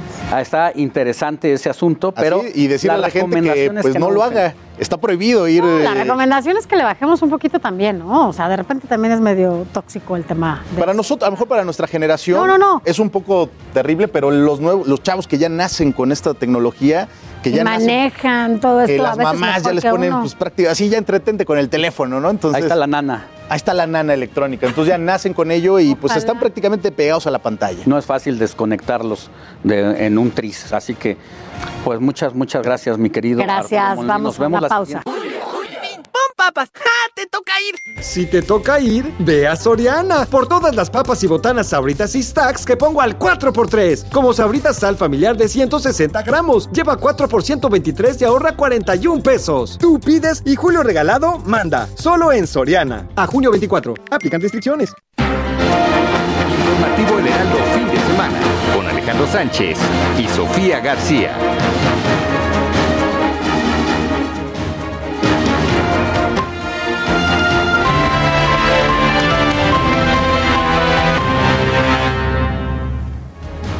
Gracias por continuar con nosotros. Recuerde que estamos de manera simultánea en el Heraldo Televisión y también en todas nuestras frecuencias de radio, el Heraldo Radio a nivel nacional y también más allá de las fronteras. Así que continúe con nosotros porque todavía nos falta una hora más informándole. Vámonos a un resumen de noticias. Mire, la Organización Mundial de la Salud alerta sobre la variante Delta de COVID-19. Se detectó primero en la India y está presente en 70 países y podría ser la dominante en el mundo por su capacidad de transmisión. Es 50% más contagiosa que la cepa original.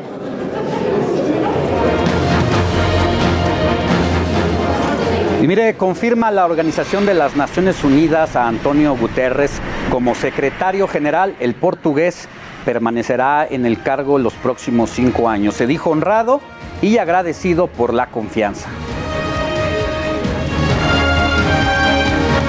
Y visitará Trump el muro fronterizo en Texas el próximo 30 de junio. El expresidente de Estados Unidos fue invitado por el gobernador que planea continuar la construcción en la frontera con México. Acusó a Biden de entregar el país a cárteles criminales y coyotes.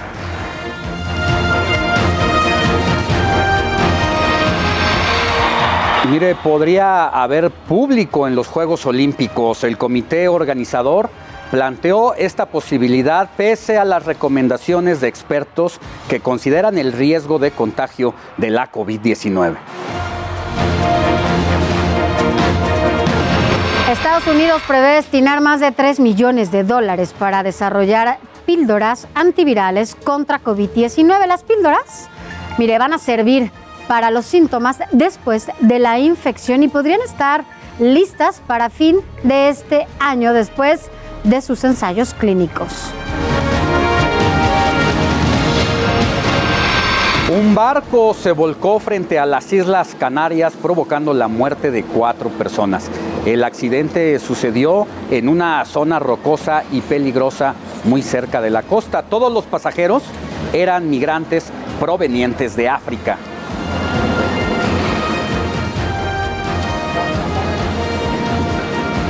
Y mire, ya le comentábamos de las dosis que se siguen poniendo de las vacunas contra la COVID-19 en la Ciudad de México, Xochimilco, Cuauhtémoc. Son varias de las eh, demarcaciones que están recibiendo la vacuna y vamos con Israel Lorenzana que tiene información sobre la vacunación precisamente en Xochimilco. Adelante Israel, buenos días. Alejandro, Sofía, muchísimas gracias. Un gusto saludarles esta mañana. Efectivamente, estamos ubicados aquí en la alcaldía de Xochimilco. Les voy a mostrar.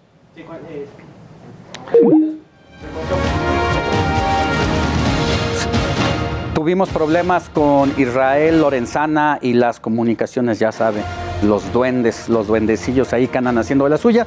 Pero vamos a la siguiente información, Sofía. Así es, en otros temas. Ya recuperamos a, Lorenzana, si quieres lo vemos para que nos cuente cómo va la vacunación allá en Xochimilco y ahorita regresamos con más información. Israel, ¿ya te tenemos de nuevo? Sofía, muchísimas gracias. Algunos contratiempos. Pero bueno, pues les decía que el día de hoy es el último día para la aplicación de la vacuna aquí en la alcaldía Xochimilco, la vacuna contra coronavirus para las personas de 40 a 49 años de edad. Fue desde las 8 de la mañana cuando comenzaron a ingresar las personas. Hay que recordar que parte de los requisitos es el CURP, la identificación oficial y por supuesto también tener el registro ante el gobierno federal. Los servidores de la nación y por supuesto el personal del gobierno capitalino son los encargados de coordinar y además de dar las instrucciones para que sea el trámite más ágil, para que la gente pueda pasar. Y por supuesto también está implementado este operativo por parte de la alcaldía, el personal de movilidad y los elementos de la Secretaría de Seguridad Ciudadana han eh, pues dispuesto un carril para que los vehículos puedan ingresar, la gente pueda descender y esto por supuesto sea más rápido, tomando en cuenta que hoy únicamente se va a estar vacunando a las personas de la letra S a la Z del apellido paterno, por supuesto con toda la documentación correspondiente para que puedan acceder a esta vacuna contra coronavirus las personas de 40 a 49 años de edad aquí en la alcaldía Xochimilco, además de que bueno, pues hoy es el último día para este trámite. Sofía, Alejandro, es la información que les tengo. Gracias, Israel. Pues ahí está si conoce a Burbujas, ¿no? A el doctor Memelovsky y todos estos personajes, usted es candidato para ir precisamente a ponerse la vacuna allá a Xochimilco y en caso de ser necesario, Israel, regresaremos contigo más adelante. Buenos días. Claro que sí, seguiremos al pendiente. Muy buenos días para todos. Hasta pronto. Ahora sí, vámonos a, otros temas. Y es que, bueno, el miércoles pasado se dio a conocer el primer dictamen sobre la línea 12 del metro aquí en la Ciudad de México. Edgar Ledesma nos tiene toda esta crónica, Edgar.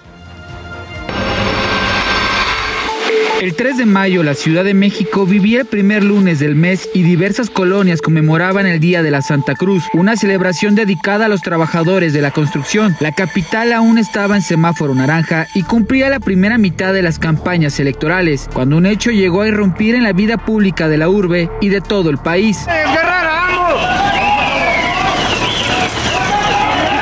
Las 10.25 horas, según el reporte oficial, entre las estaciones Tezonco y Los Olivos de la línea 12 del metro, las vigas de acero y el concreto que sostenían el tramo elevado se vencieron sobre Avenida Tláhuac, lo que provocó que los dos últimos vagones del tren cayeran sobre la vialidad con decenas de usuarios en su interior. A más de un mes del siniestro de la llamada línea dorada, no ha habido un solo funcionario sancionado. Un día después del accidente, el gobierno de la Ciudad de México informó que solicitaría un peritaje externo realizado por la empresa noruega llamada DNV se da a conocer que el segundo peritaje será a cargo de la Fiscalía de la Ciudad de México, quien buscará si hubo delitos. Ahí las autoridades tienen cuatro hipótesis distintas, si en el desplome del metro hubo un homicidio o si fueron lesiones, daño a la propiedad o comisión por omisión, y la Fiscalía prometió que la investigarían tope donde tope y pidieron un plazo de seis semanas. El 26 de mayo inicia operaciones el servicio emergente del Metrobús para solucionar la problemática de transporte en la zona. El 28 de mayo, la Fiscalía General de Justicia indicó que los especialistas de la Coordinación General de Investigación Forense y Servicios Periciales extrajeron la información de las cajas e iniciaron su análisis. El 30 de mayo, tras casi un mes del accidente, autoridades informaron que se realizó la limpieza completa del lugar. El 4 de junio, la Comisión Ejecutiva de Atención a Víctimas otorgó 248 becas escolares a niños, niñas y adolescentes de 95 familias afectadas. El 9 de junio, el comisionado ejecutivo de atención a víctimas Armando Campos Zambrano informó que el número de personas hospitalizadas se redujo a 5 luego de que una persona más fue dada de alta. El 11 de junio, el gobierno de la Ciudad de México otorgó la cancelación de créditos de vivienda a afectados del desplome de la línea 12 del metro e informó del mejoramiento de 114 viviendas. El 13 de junio el periódico estadounidense The New York Times publicó un reportaje donde señaló que existen graves fallas en la construcción y una urgencia de que la obra fuera concluida en la administración del entonces jefe de gobierno del Distrito Federal, Marcelo Ebrard. El 14 de junio, el presidente Andrés Manuel López Obrador ofreció ayuda para reanudar el servicio de la línea 12. Edgar Ledesma, Heraldo Televisión.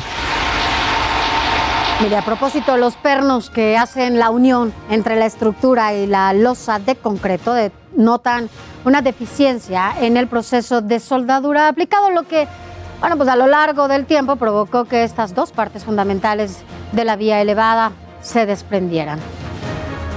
Y mire, además el número de pernos Nelson no coincide con los indicados en los planos de diseño. Las imágenes del peritaje dejan la deficiencia e inconsistencia de estos pernos. Por ejemplo, en una de las fotografías tomadas por los peritos se puede ver 12 pernos, mientras que la segunda imagen solo muestra 3, lo cual reduce la resistencia del acero y el concreto. En eso radica el que el, colapso se haya hecho como en una, en una especie de V.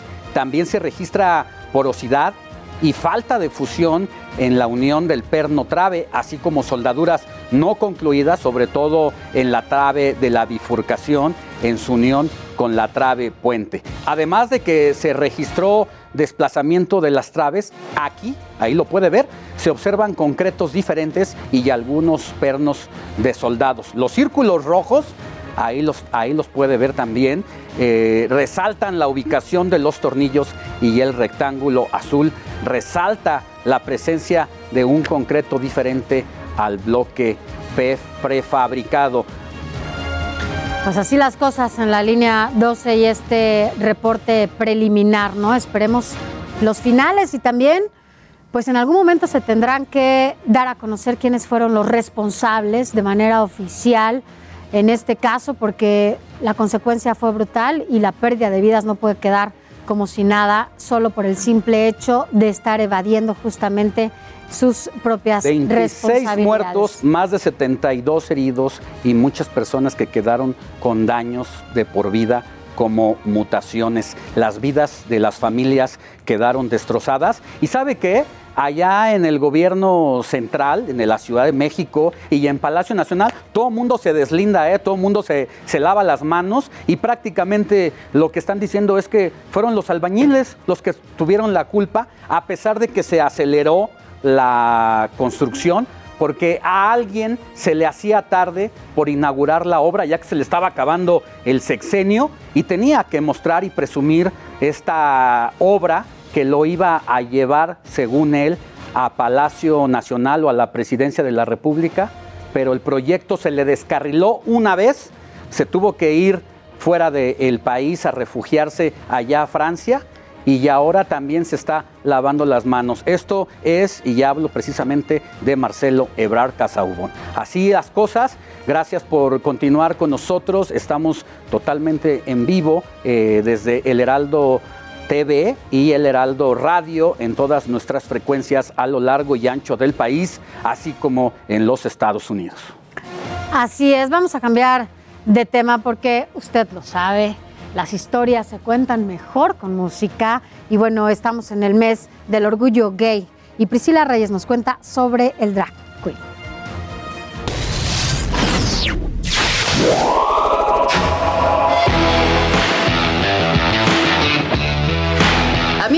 Amigas y amigos amigues, este es el mes del orgullo gay y por eso les dedico con mucho amor los episodios de estas historias se encuentran mejor con música durante junio en un gesto de apoyo ante la adversidad que todavía siguen viviendo en nuestro país, en el mundo, en pleno siglo XXI que resulta increíble sociedad. Por favor, es hora ya de despertarse y de ponerse al corriente. Oigan, la historia de hoy va sobre personajes de caricatura abiertamente gays y otros que suponemos se van a sorprender qué y cuántos son. Capítulo primero, la boda. Esta historia empieza por la boda, aunque a muchas otras historias les gusta terminar así. ¿Y sabe por qué? No la puedo pasar por alto porque fue la primera boda abiertamente gay en una caricatura. Los creadores no creyeron necesario el tener que explicar que sus personajes eran gays, sino simplemente lo hicieron evidente como así es, en la realidad natural. Esta es una caricatura que se llama Arthur, Arturo, que se estrenó en 1996 basada en libros eh, de cuentos infantiles y que después desarrolló un personaje ya en la pantalla chica de un profesor de primaria llamado Nigel Radburn, quien en 2019 se casó con su pareja Patrick. Capítulo 2, Fondo de Bikini. Oigan, en 1999 se estrenó nuestro queridísimo Bob Esponja. Y entonces mucha gente empezó a correr rumores de que Bob Esponja era gay, vivía solo, se vestía mucho de mujer. Incluso hay un episodio por ahí en donde Bob Esponja sale de esposa, Patricio de esposo, y están paseando al bebé que es Gary en una carriola, ¿no? Bueno, los rumores todavía empezaron mayores cuando Nickelodeon saca una publicación justamente en el mes del orgullo gay, en donde ponen aquí están los aliados de la comunidad LGBT. Y sale Bob Esponja, después sale otro personaje abiertamente bisexual de la serie de Avatar y también un actor que es transgénero. Y la gente dijo, sí, ya sabíamos, Bob Esponja es gay. Cuando entrevistaron al creador de Bob Esponja, que en paz descanse, Stephen Hillenberg, él dijo, no, la verdad es que nunca imaginé ni a Bob ni a Patricio como abiertamente gays, si acaso son asexuales. La comunidad dijo, bueno, ¿qué es? ¿Es asexual? ¿Es gay? Se empezaron a pelear en términos y al final alguien dijo, oigan, cualquiera de los dos es parte de la comunidad LGBTIQ. La canción que acompaña esta historia no puede ser otra y hablemos por un momento de la salida, la famosa salida del closet. Muchos amigues me han confesado que ha sido un momento muy estresante, angustiante, a veces hasta triste el salir del closet con la familia. Y ahora ya la gente empieza a opinar que no debe de ser así. De hecho, tal vez no tiene que ser necesario salir del closet, simplemente la gente, la familia, la sociedad ya tiene que empezar a normalizar esto para que simplemente te des cuenta y no tengas por qué estar diciendo. Así como normalizado está que un hetero sea hetero. O cuando han visto que un adolescente se siente y les diga, papás, les tengo que decir algo, soy hetero. ¡Ay, hijo! Y hablando entonces de la canción, en 1980 la ex de Supremes, Diana Ross, está en búsqueda de un tema, llega nada más y nada menos que con los señores Nile Rodgers y Edwards y les pide algo, ¿no? Contribución. Y le dan esta canción que en español dice, estoy por salir. Le está escuchando Diana, gente allegada, y le dijeron, oye, espérate, vas a arruinar tu carrera, tú no eres gay, ¿por qué vas a admitir que eres gay? Y entonces ella fue con los que escribieron la canción y dijo, oigan, ¿esto es cierto? ¿Esto habla sobre gay? Y ellos le dijeron, no, no habla sobre el mundo gay. La canción ustedes saben que fue un boom, super éxito, efectivamente que se ha convertido en un himno gay, en un himno que habla especialmente no solo de la salida del closet, sino de la valentía y la libertad de aceptarse como uno es. Hoy Diana Ross abraza esa canción, pero también millones de personas alrededor del mundo. ¿De cuál estoy hablando? I'm Coming Out con Diana Ross.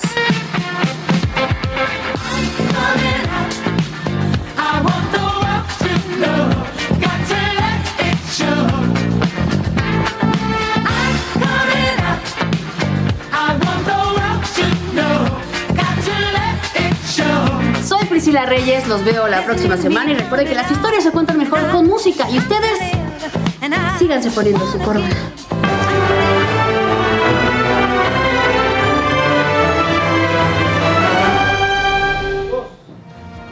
Y ya está con nosotros Héctor Escalante para platicar sobre el mundo de la música y la pandemia. Mi querido Héctor, si algo ya nos surgía era precisamente que viniera el semáforo verde para salir a un concierto musical independientemente de tu gusto culposo o no. Eh, y resulta que ya se abrieron, se vendieron algunos boletos para distintos grupos de los que nos vas a, a hablar Pero ¿qué va a pasar? Porque cuando ya se vendieron los boletos, vienen estos conciertos, otra vez estamos a punto de dar un pasito para atrás al semáforo amarillo. Hola Alex, hola Sofía, ¿cómo está? Muy buenos días. Pues sí, realmente parece que estamos jugando este juego del gato y el ratón.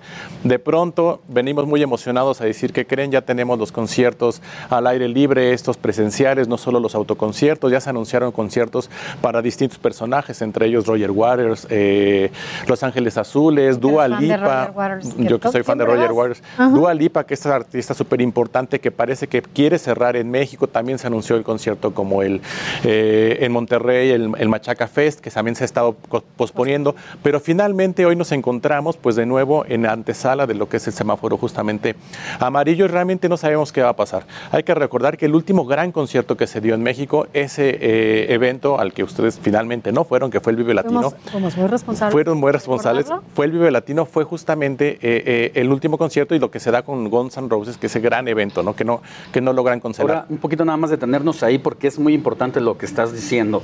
Eh, da eh, el doctor Gatel en su momento la autorización para que se lleve a cabo el Vive Latino y ya a partir de ahí es cuando la pandemia comienza a propagarse por toda la Ciudad de México y el Estado de México a tal grado de ocupar el primer lugar en la propagación del virus. Por eso es bien importante lo que va a pasar ahora en este momento, ya que la Secretaría de Salud Federal está alertando de una tercera ola.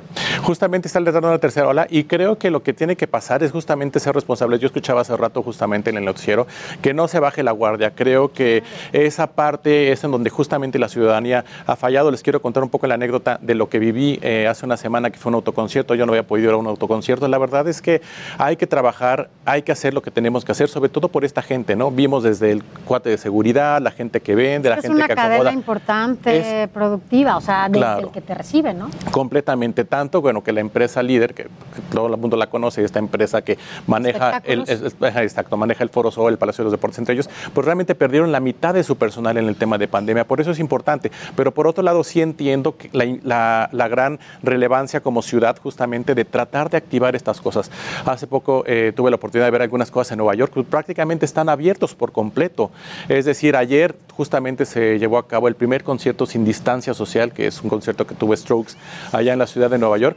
Y bueno, es lo que le tendría que apostar la ciudadanía y justamente lo que le tendría que apostar el gobierno. Pero si no nos cuidamos, vamos para atrás. Oye, pero en este concierto la gente con cubrebocas, eh, la gente Ya en ¿no? Estados Unidos no está siendo obligatorio el uso de cubrebocas. por la vacuna. justamente por la vacuna. También el tema de la vacuna ya es maravilloso. Tuve la oportunidad de ir la semana pasada por algunas cuestiones y es realmente el contraste absoluto. ¿no? Por un lado hay la vacuna en el metro, por un lado hay la vacuna con estos eventos justamente musicales abiertos y por otro lado aquí mucho incentivo de la vacuna, ¿saben? Ah, pareciera que tienen todos la- el acceso, pero no todos están vacunando y aquí creo que falta mucho el incentivo. Por ahí veía un dato también con ustedes que en algunas alcaldías, justo como en, eh, Gustavo en Madero. Gustavo Madero o en Iztapalapa, no hay todavía un total de vacunación, pero tenemos que incentivar eso porque si no, no vamos a poder salir. Pues es muy relevante lo que estás planteando y necesitamos que la jefa de gobierno de la Ciudad de México, Claudia Sheinbaum, o a través de su secretaria de salud en la ciudad, determinen que si es que van a autorizar que sigan adelante eh, los conciertos, que digan cómo van a ser las medidas y cuál es la capacidad, porque creo que no podemos estar en una capacidad eh, total ni del 70% seguramente cuando ya dimos un pasito para atrás. Urge que se, que se defina y es la verdad muy complicado por las dos eh, caras de la moneda que estás presentando en este momento. Y justo es la idea, ¿no? El tema de la polémica, entender que por un lado es la necesidad, pero sin duda lo más importante es que esto no regresa como estaba. Pero coincido contigo, creo que el desastre del semáforo ya es una burla, lo hemos visto en redes sociales, es naranja, eh, pero es amarillo, pero es verde por dentro y por fuera y rojo por dentro, ¿no? Es que lo lamentable de todo esto es que también es la consecuencia de la irresponsabilidad de mucha gente que no ha acatado estas medidas y que sin duda lo que no vemos, que es completamente lo que dices, o sea, es cuánta gente está perdiendo su empleo, cuánta gente ya no tiene pues los mismos recursos que tenía antes, justamente porque no estamos siendo responsables para que estos eh, espacios se puedan abrir. Si nosotros no contribuimos, se van a seguir cerrando trabajos, se van a seguir cerrando espacios y las consecuencias las vamos a ver en los hogares cuando ya no haya nada que llevar. Tenemos que partir de nosotros para que las cosas sean distintas. Ojalá que no sea este retroceso total y brutal como lo hemos vivido en otros meses y que las consecuencias sean menores y que la ciudadanía sea cada vez más responsable. Héctor. Muchas gracias, ojalá que así sea. Pues yo quería ir al concierto de Los Ángeles Azules, la verdad, me regocijo con ellos, pero creo que esta vez será para... Habrá que ver, habrá que ver. Vayan, también el tema del distanciamiento está bueno, pero bueno. Ah, en YouTube hay que verlo. Exacto. Y bueno, ayer cumpleaños de Paul McCartney y escuchen a los Beatles el día de hoy, por favor. Ah, bueno, Muchas gracias. Gracias, gracias Héctor. Nos vemos la próxima, Héctor. Gracias. Hasta luego. Y mire, el día de ayer, pasando a otros temas, en la conferencia mañanera en Palacio Nacional, se le propuso al presidente Andrés Manuel López Obrador, ¿sabe qué? Crear la Gran Tenochtitlán, en donde se canceló el proyecto del aeropuerto de Texcoco, que funcionaría como un tipo de Disneylandia. Por eso nuestro compañero Antonio Anistro se encuentra en el lugar para que nos explique en qué condiciones se encuentra primero que nada esa, ese lugar. Mi querido Antonio, buenos días. Así es, Alejandro, muy buenos días. Oye, comentabas hace unos instantes que quieres eh, asistir al concierto de Los Ángeles Azules, pues tal vez si ya no puedes vas a venir acá al Disneylandia mexicano, porque te comento, Alejandro, Sofía, gusto saludarlos hasta el estudio. Nos encontramos, como bien mencionas, en Texcoco, las afueras de la construcción del que iba a ser el nuevo aeropuerto internacional eh, de la Ciudad de México, al que al final de cuentas quedó así como lo estamos viendo a mis espaldas, en simplemente un terreno. porque estamos aquí? Bueno, les cuento, eh, como bien mencionas, durante la conferencia de prensa de ayer del presidente López Obrador, eh, un reportero le dio la idea o la gran idea de construir un Disneylandia mexicano en este lugar. Pero ¿qué dijo López Obrador al respecto? Escuchemos. Va a ser un área natural. Sí, estoy informado. Protegida. Pero sería bueno que hablaras con mm, los responsables. es de Conagua y es el arquitecto Iñaki, este, le vamos a pedir que te, Bueno, entonces aquí lo escuchamos, la propuesta, les comento, consiste en construir un gran Tenochtitlán con lago. Amor, ¿no has visto mis pantalones? No los encuentro. Encuéntralos en Soriana, con toda la ropa exterior, interior y calzado para caballeros que pongo al 30% de descuento. Sí, al 30% de descuento. En tienda o en línea, tú pides y Julio Regalado manda. Solo en Soriana. A junio 25. Aplican restricciones.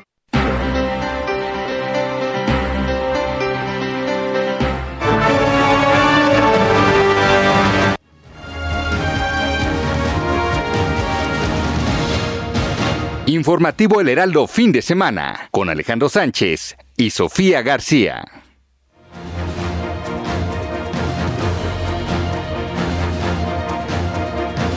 Gracias por continuar con nosotros. Recuerde que estamos de manera simultánea en televisión y en todas las frecuencias de El Heraldo Radio a nivel nacional y más allá de las fronteras. También nos puede seguir vía streaming. Así que bueno, pues es momento de enlazarnos con Luis Ramírez conductor de Mundo Inmobiliario en el Heraldo Radio y también socio fundador de Vive de las Rentas. Hoy, hoy nos vas a platicar, Luis, sobre el impacto de las elecciones justamente en el sector inmobiliario. ¿Cómo estás, Luis? Muy buenos días. Mi querida Sofía, me da mucho gusto saludarte. Buenos días, eh, buenos días también a la audiencia que nos escucha, ya lo decías tú por radio y ahora por televisión. Bueno, pues realmente creo que el impacto de las eh, elecciones en el sector inmobiliario es un impacto positivo. ¿A qué me refiero con positivo? Bueno, primero se, hay que recordar que desde 2018-2019 ya traíamos un eh, repliegue, digámoslo así, de las inversiones inmobiliarias justamente por el cambio de gobierno. Hay que recordar que las propias autoridades, el presidente, le ha llamado cárteles inmobiliarios a los desarrolladores. Hay que recordar que esto pues es una información que ha traído como consecuencia que justo los desarrolladores no tengan tantas desde aquellos años. Luego llega la pandemia y pues peor, eh, menos inversiones. Ahora, esto ha resultado en varias ciudades del país, como la propia Ciudad de México, como un déficit de viviendas. Se está agotando el inventario. Eh, ahora creo que estas elecciones es una llamada de atención a las autoridades. Ya, al menos así lo hemos visto, por lo menos en la Ciudad de México, Claudia Sheinbaum ha solicitado, por lo menos para este corredor reforma, que antes del 15 de julio se eh, pues entreguen todas las solicitudes de permisos y se ha comprometido a que estarán listas el 30 de julio. Y es que la autoridad no tiene de otra. Tiene que entender que el sector inmobiliario primero pues es una de las eh, fuerzas económicas que más aporta al Producto Interno Bruto. Sin duda, el resultado de estas elecciones es que muchos gobiernos van a incentivar, incluso los reacios, van a incentivar la inversión inmobiliaria. Eh, por otro lado, eh, habrá algunos que quizá endurezcan estas reglas, pero hay que recordar que los desarrolladores, pues no todos son malos, no todos son corruptos, y si la corrupción se ha dado, pues ha sido permitida por las autoridades. Es ahí donde debería enfocarse el gobierno o los gobiernos en resolver este problema en el que no haya corrupción. Recordar que las grandes asociaciones inmobiliarias como la propia Canadev y la Cámara Nacional de Vivienda, la ADI, la Asociación de Desarrolladores Inmobiliarios, han pujado por firmar convenios entre sus socios, que son la mayoría eh, pues de los desarrolladores de este país, y bueno, pues han firmado convenios precisamente para evitar la corrupción. Me parece que es un momento importante porque si, como ya te daba yo la lectura, se ha agotado el inventario en algunas en algunas zonas eh, del país, como en la Ciudad de México, en algunos segmentos también hay que decirlo, solamente en segmentos de vivienda media, por ejemplo. Eh, estamos hablando, acuérdense, de vivienda porque el mundo inmobiliario es muy amplio, eh, no podríamos tocar toda la parte comercial, industrial y demás, que la industrial está muy bien, la comercial medio afectada, las oficinas muy afectadas, pero también creo que deberíamos concluir que hay un antes y un después de la pandemia en el mundo inmobiliario y hay un antes y un después de estas elecciones, querida Sofi, y me parece importante eh, destacar que para quien nos esté escuchando, para la persona que quiere comprar, que ha postergado esa decisión de compra, el momento de comprar es ahora. El momento de comprar es ahora porque, bueno, tenemos tasas de interés históricas, el Infonavit, por otro lado, ha anunciado nuevas tasas también muy bajas de interés. Y pues, eh, si bien es cierto, a pesar de toda esta coyuntura que he descrito o tratado de escribir muy brevemente, pues bueno, resulta que eh, quien quiere comprar está en un momento idóneo porque encuentra precios todavía, todavía algunas propiedades con precios del año pasado. Eh, sin embargo, recordemos que hay una inflación tremenda que va a impactar en el precio del acero, en el precio del cemento y al final en el precio de las viviendas. Entonces, todas las viviendas que se construyan a partir de este año costarán mucho más que las que se construyeron antes.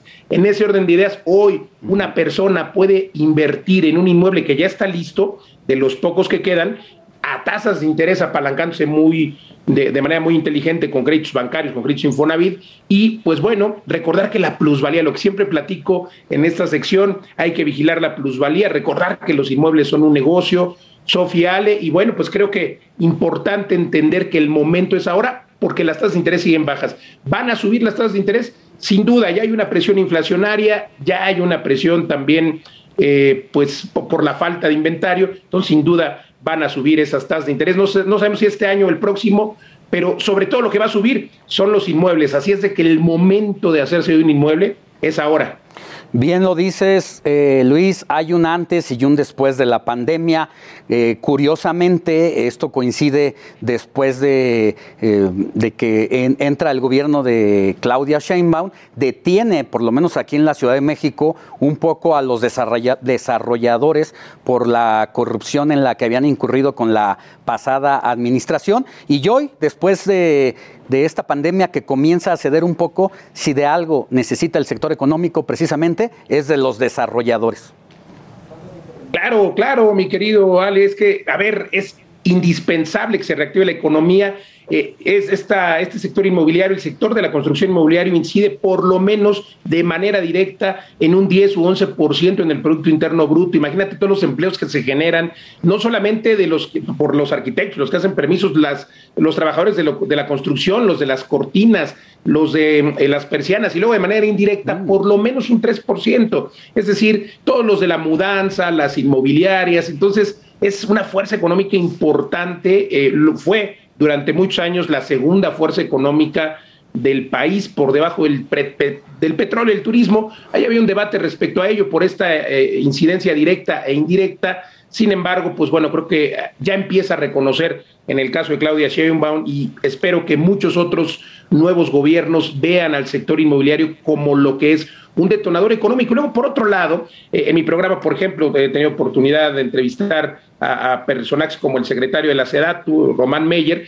y bueno, pues el, secretario ha dado los datos en mi programa, que por cierto no se lo pierdan, todos los jueves a las 10 de la noche por esta misma emisión en el Heraldo Radio, y hoy sábado 4 de la tarde, vive de las rentas.com, aquí por esta misma emisión. Pero bueno, recordar, recordar que eh, pues tenemos un déficit de vivienda datos del secretario, datos del INEGI, de por lo menos 9 millones de viviendas. Entonces, es absurdo e irónico que nos faltan viviendas y por otro lado no las dejan construir. Entonces, yo quisiera destacar, si me permiten, que el momento de invertir eh, es ahora, el momento de comprar una vivienda es ahora. Si usted ya tiene una, bueno, a lo mejor hay que comprar un second home, porque además estamos transitando hacia un mercado de rentas en México.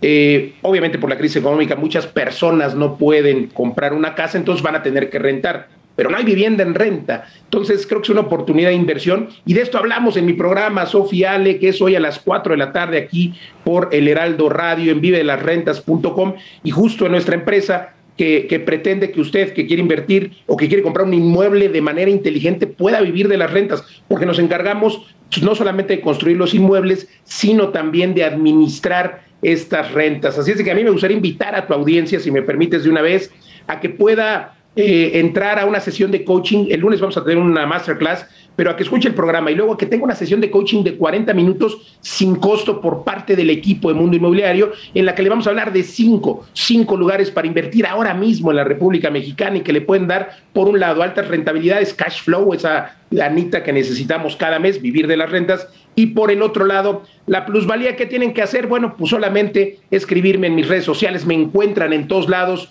como Luis Ramírez, Mundo Inmobiliario, Facebook, Twitter, Instagram, TikTok, y ahí solamente, Sofía, le me escriben y pues les damos esta sesión de coaching sin costo.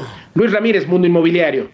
Muy bien, querido Luis. Así es, ya lo, ya te buscaremos y ya te leeremos más adelante. Gracias, te escuchamos más tarde, Luis Ramírez. Con mucho gusto, hoy cuatro de la tarde, gracias. Gracias, gracias, Luis Ramírez. Mire, en más datos, como se lo habíamos comentado antes de la pausa, usted no sabe qué pasará con el SAT. Si recibe depósitos mayor a 15 mil pesos, porque se habla mucho de no puedo hacer más de esa cantidad en depósito y qué pasa si lo hago. Mire, para resolver esa duda tenemos justamente al experto Jaime Rojas, socio, director de SCAT, una pues de las firmas eh, en servicios fiscales más especializada pues en estos temas. Gracias Jaime por estar con nosotros. Nos preguntan mucho qué pasa si se hace un depósito en efectivo por 15 mil pesos. ¿Qué pasa para el que los deposita y para el que los recibe? Muy buenos días, Jaime. Muy buenos días, Sofía. Muchas gracias y a sus órdenes. Primero, decir que, por supuesto, que no es ilegal eh, depositar una cantidad en efectivo. Este, y para la parte fiscal lo más importante es tratar de identificar el origen de ese depósito. ¿no? El, el, el, nivel de los 15 mil pesos no es otra cosa más que un, un nivel financiero que obliga a los bancos a reportarle al SAT ¿no? aquellos cuentavientes que, que recibieron estas cantidades. Por lo tanto, lo que pasa, como, como, como lo estás preguntando, es tratar de manejar la trazabilidad de, ese depósito. Para el que lo recibe, por supuesto que si esto deriva de una operación de venta de, o, de, o, de, un servicio que proporcionó, claramente tendrá la obligación de reportarlo y, declararlo para efectos fiscales. Para el que lo paga, probablemente si esta persona que lo hizo quisiera tomar una deducción en su declaración anual va a tener un problema porque hay un requisito fiscal general, tanto para las empresas como para las personas físicas, que para deducir gastos estos tienen que realizarse al menos este, con cheque o transferencia bancaria. Entonces un pago en efectivo pues no va a poder ser deducible. Ahí se, se, genera un desequilibrio. Mm.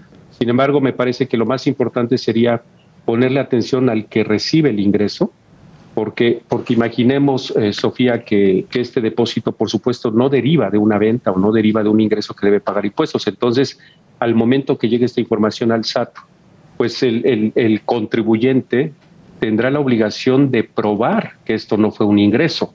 Entonces, si fue un depósito en efectivo, me parece que vamos a tener una gran dificultad porque no se va a poder identificar al, em, emisor, a, la persona que le entregó la cantidad para ser depositada. Entonces, creo que en un contexto fiscal definitivamente no es tan recomendable, digamos, manejar efectivo este, este, por las consecuencias que se pueden presentar. Ahora, Jaime, esta situación ya era obligatoria eh, hacer la declaración de esta recepción de más de 15 mil pesos desde antes o por qué se ha hablado tanto en los últimos días? Sí, no, esto, esto ya era una obligación, Alejandro. Buenos días. Buenos días. Disculpa si no, no te saludé al principio. Este, ya, digamos, yo te diría que la, la, ley del impuesto sobre la renta, que es la, la, que delimita estos efectos, no ha sufrido algún cambio. Me parece que esto atiende más a las iniciativas que el SAT ha venido generando en la búsqueda de, de, recaudar una cantidad mayor de impuestos, ¿no? Tal vez como antecedente les diría al público que este, hace varios años, yo creo que cuando menos 8 o 10 años atrás, teníamos un impuesto a los depósitos en efectivo, ¿no? Y esto, esto permitía cuando menos un poquito de tranquilidad porque, porque el contribuyente eh, sentía que al momento de pagar ese impuesto, que era el 1 o 2% del depósito, cuando menos le daba, le daba la confianza de que no iba a ser objeto de revisiones. Y el SAT, por el contrario, sí, pues recaudaba un poco, ¿no? Creo que esa, esa es la parte que, que, me parece que es una debilidad. Era importante también que la gente que nos escucha y nos ve lo supiera, porque sí había varias dudas, a pesar de que justamente ya había, ya se había tocado el tema antes y ya se habían hablado de estos, ¿no? De estos depósitos y cómo se fiscalizaban. Gracias, Jaime Rojas, por haber estado con nosotros, especialista en temas fiscales. Gracias y buenos días. Al contrario, gracias a ustedes, Sofía, Alejandro. Hasta luego. Gracias.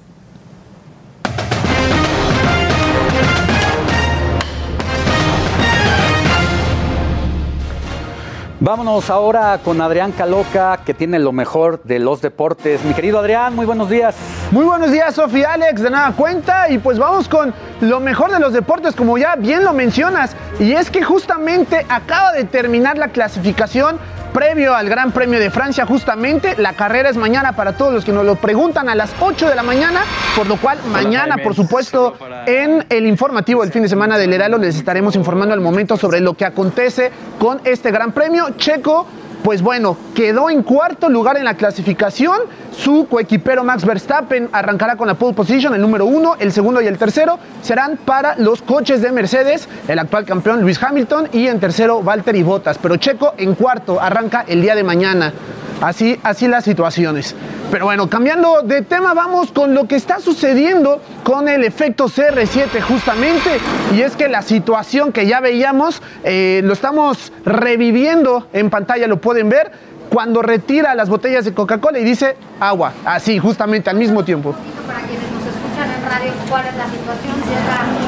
A una conferencia de prensa. Claro que sí, Sofi. Sí, llega una conferencia de prensa, pero más bien eh, posterior al encuentro que, que sostuvo en esta Eurocopa, y ahí es donde le ponen a sus botellitas de cerveza, también las de refresco, que son los patrocinadores del evento, y él retira, dice esto no es saludable, cuando hay que recordar que en 2006 hizo justamente un comercial para esta marca, ya dos años pasan, y dice agua, pura agua. Y de ahí se empiezan a, suscitar un montón de situaciones en donde jugadores y técnicos de otros equipos justamente hacen lo mismo, o sí toman la bebida, o incluso dicen, a mí sí me gusta, a mí sí llámenme, yo, a mí contrátenme para ser patrocinador de dichas marcas. Entonces, pues bueno, suscitó realmente toda una ola de reacciones lo acontecido por Cristiano Ronaldo. Lo, principal es que cae la bolsa de la Coca-Cola alrededor de 45 mil millones de dólares en el mundo, simplemente porque un astro deportivo dijo yo no tomo Coca-Cola, prefiero agua y ahí se derivan otras cosas,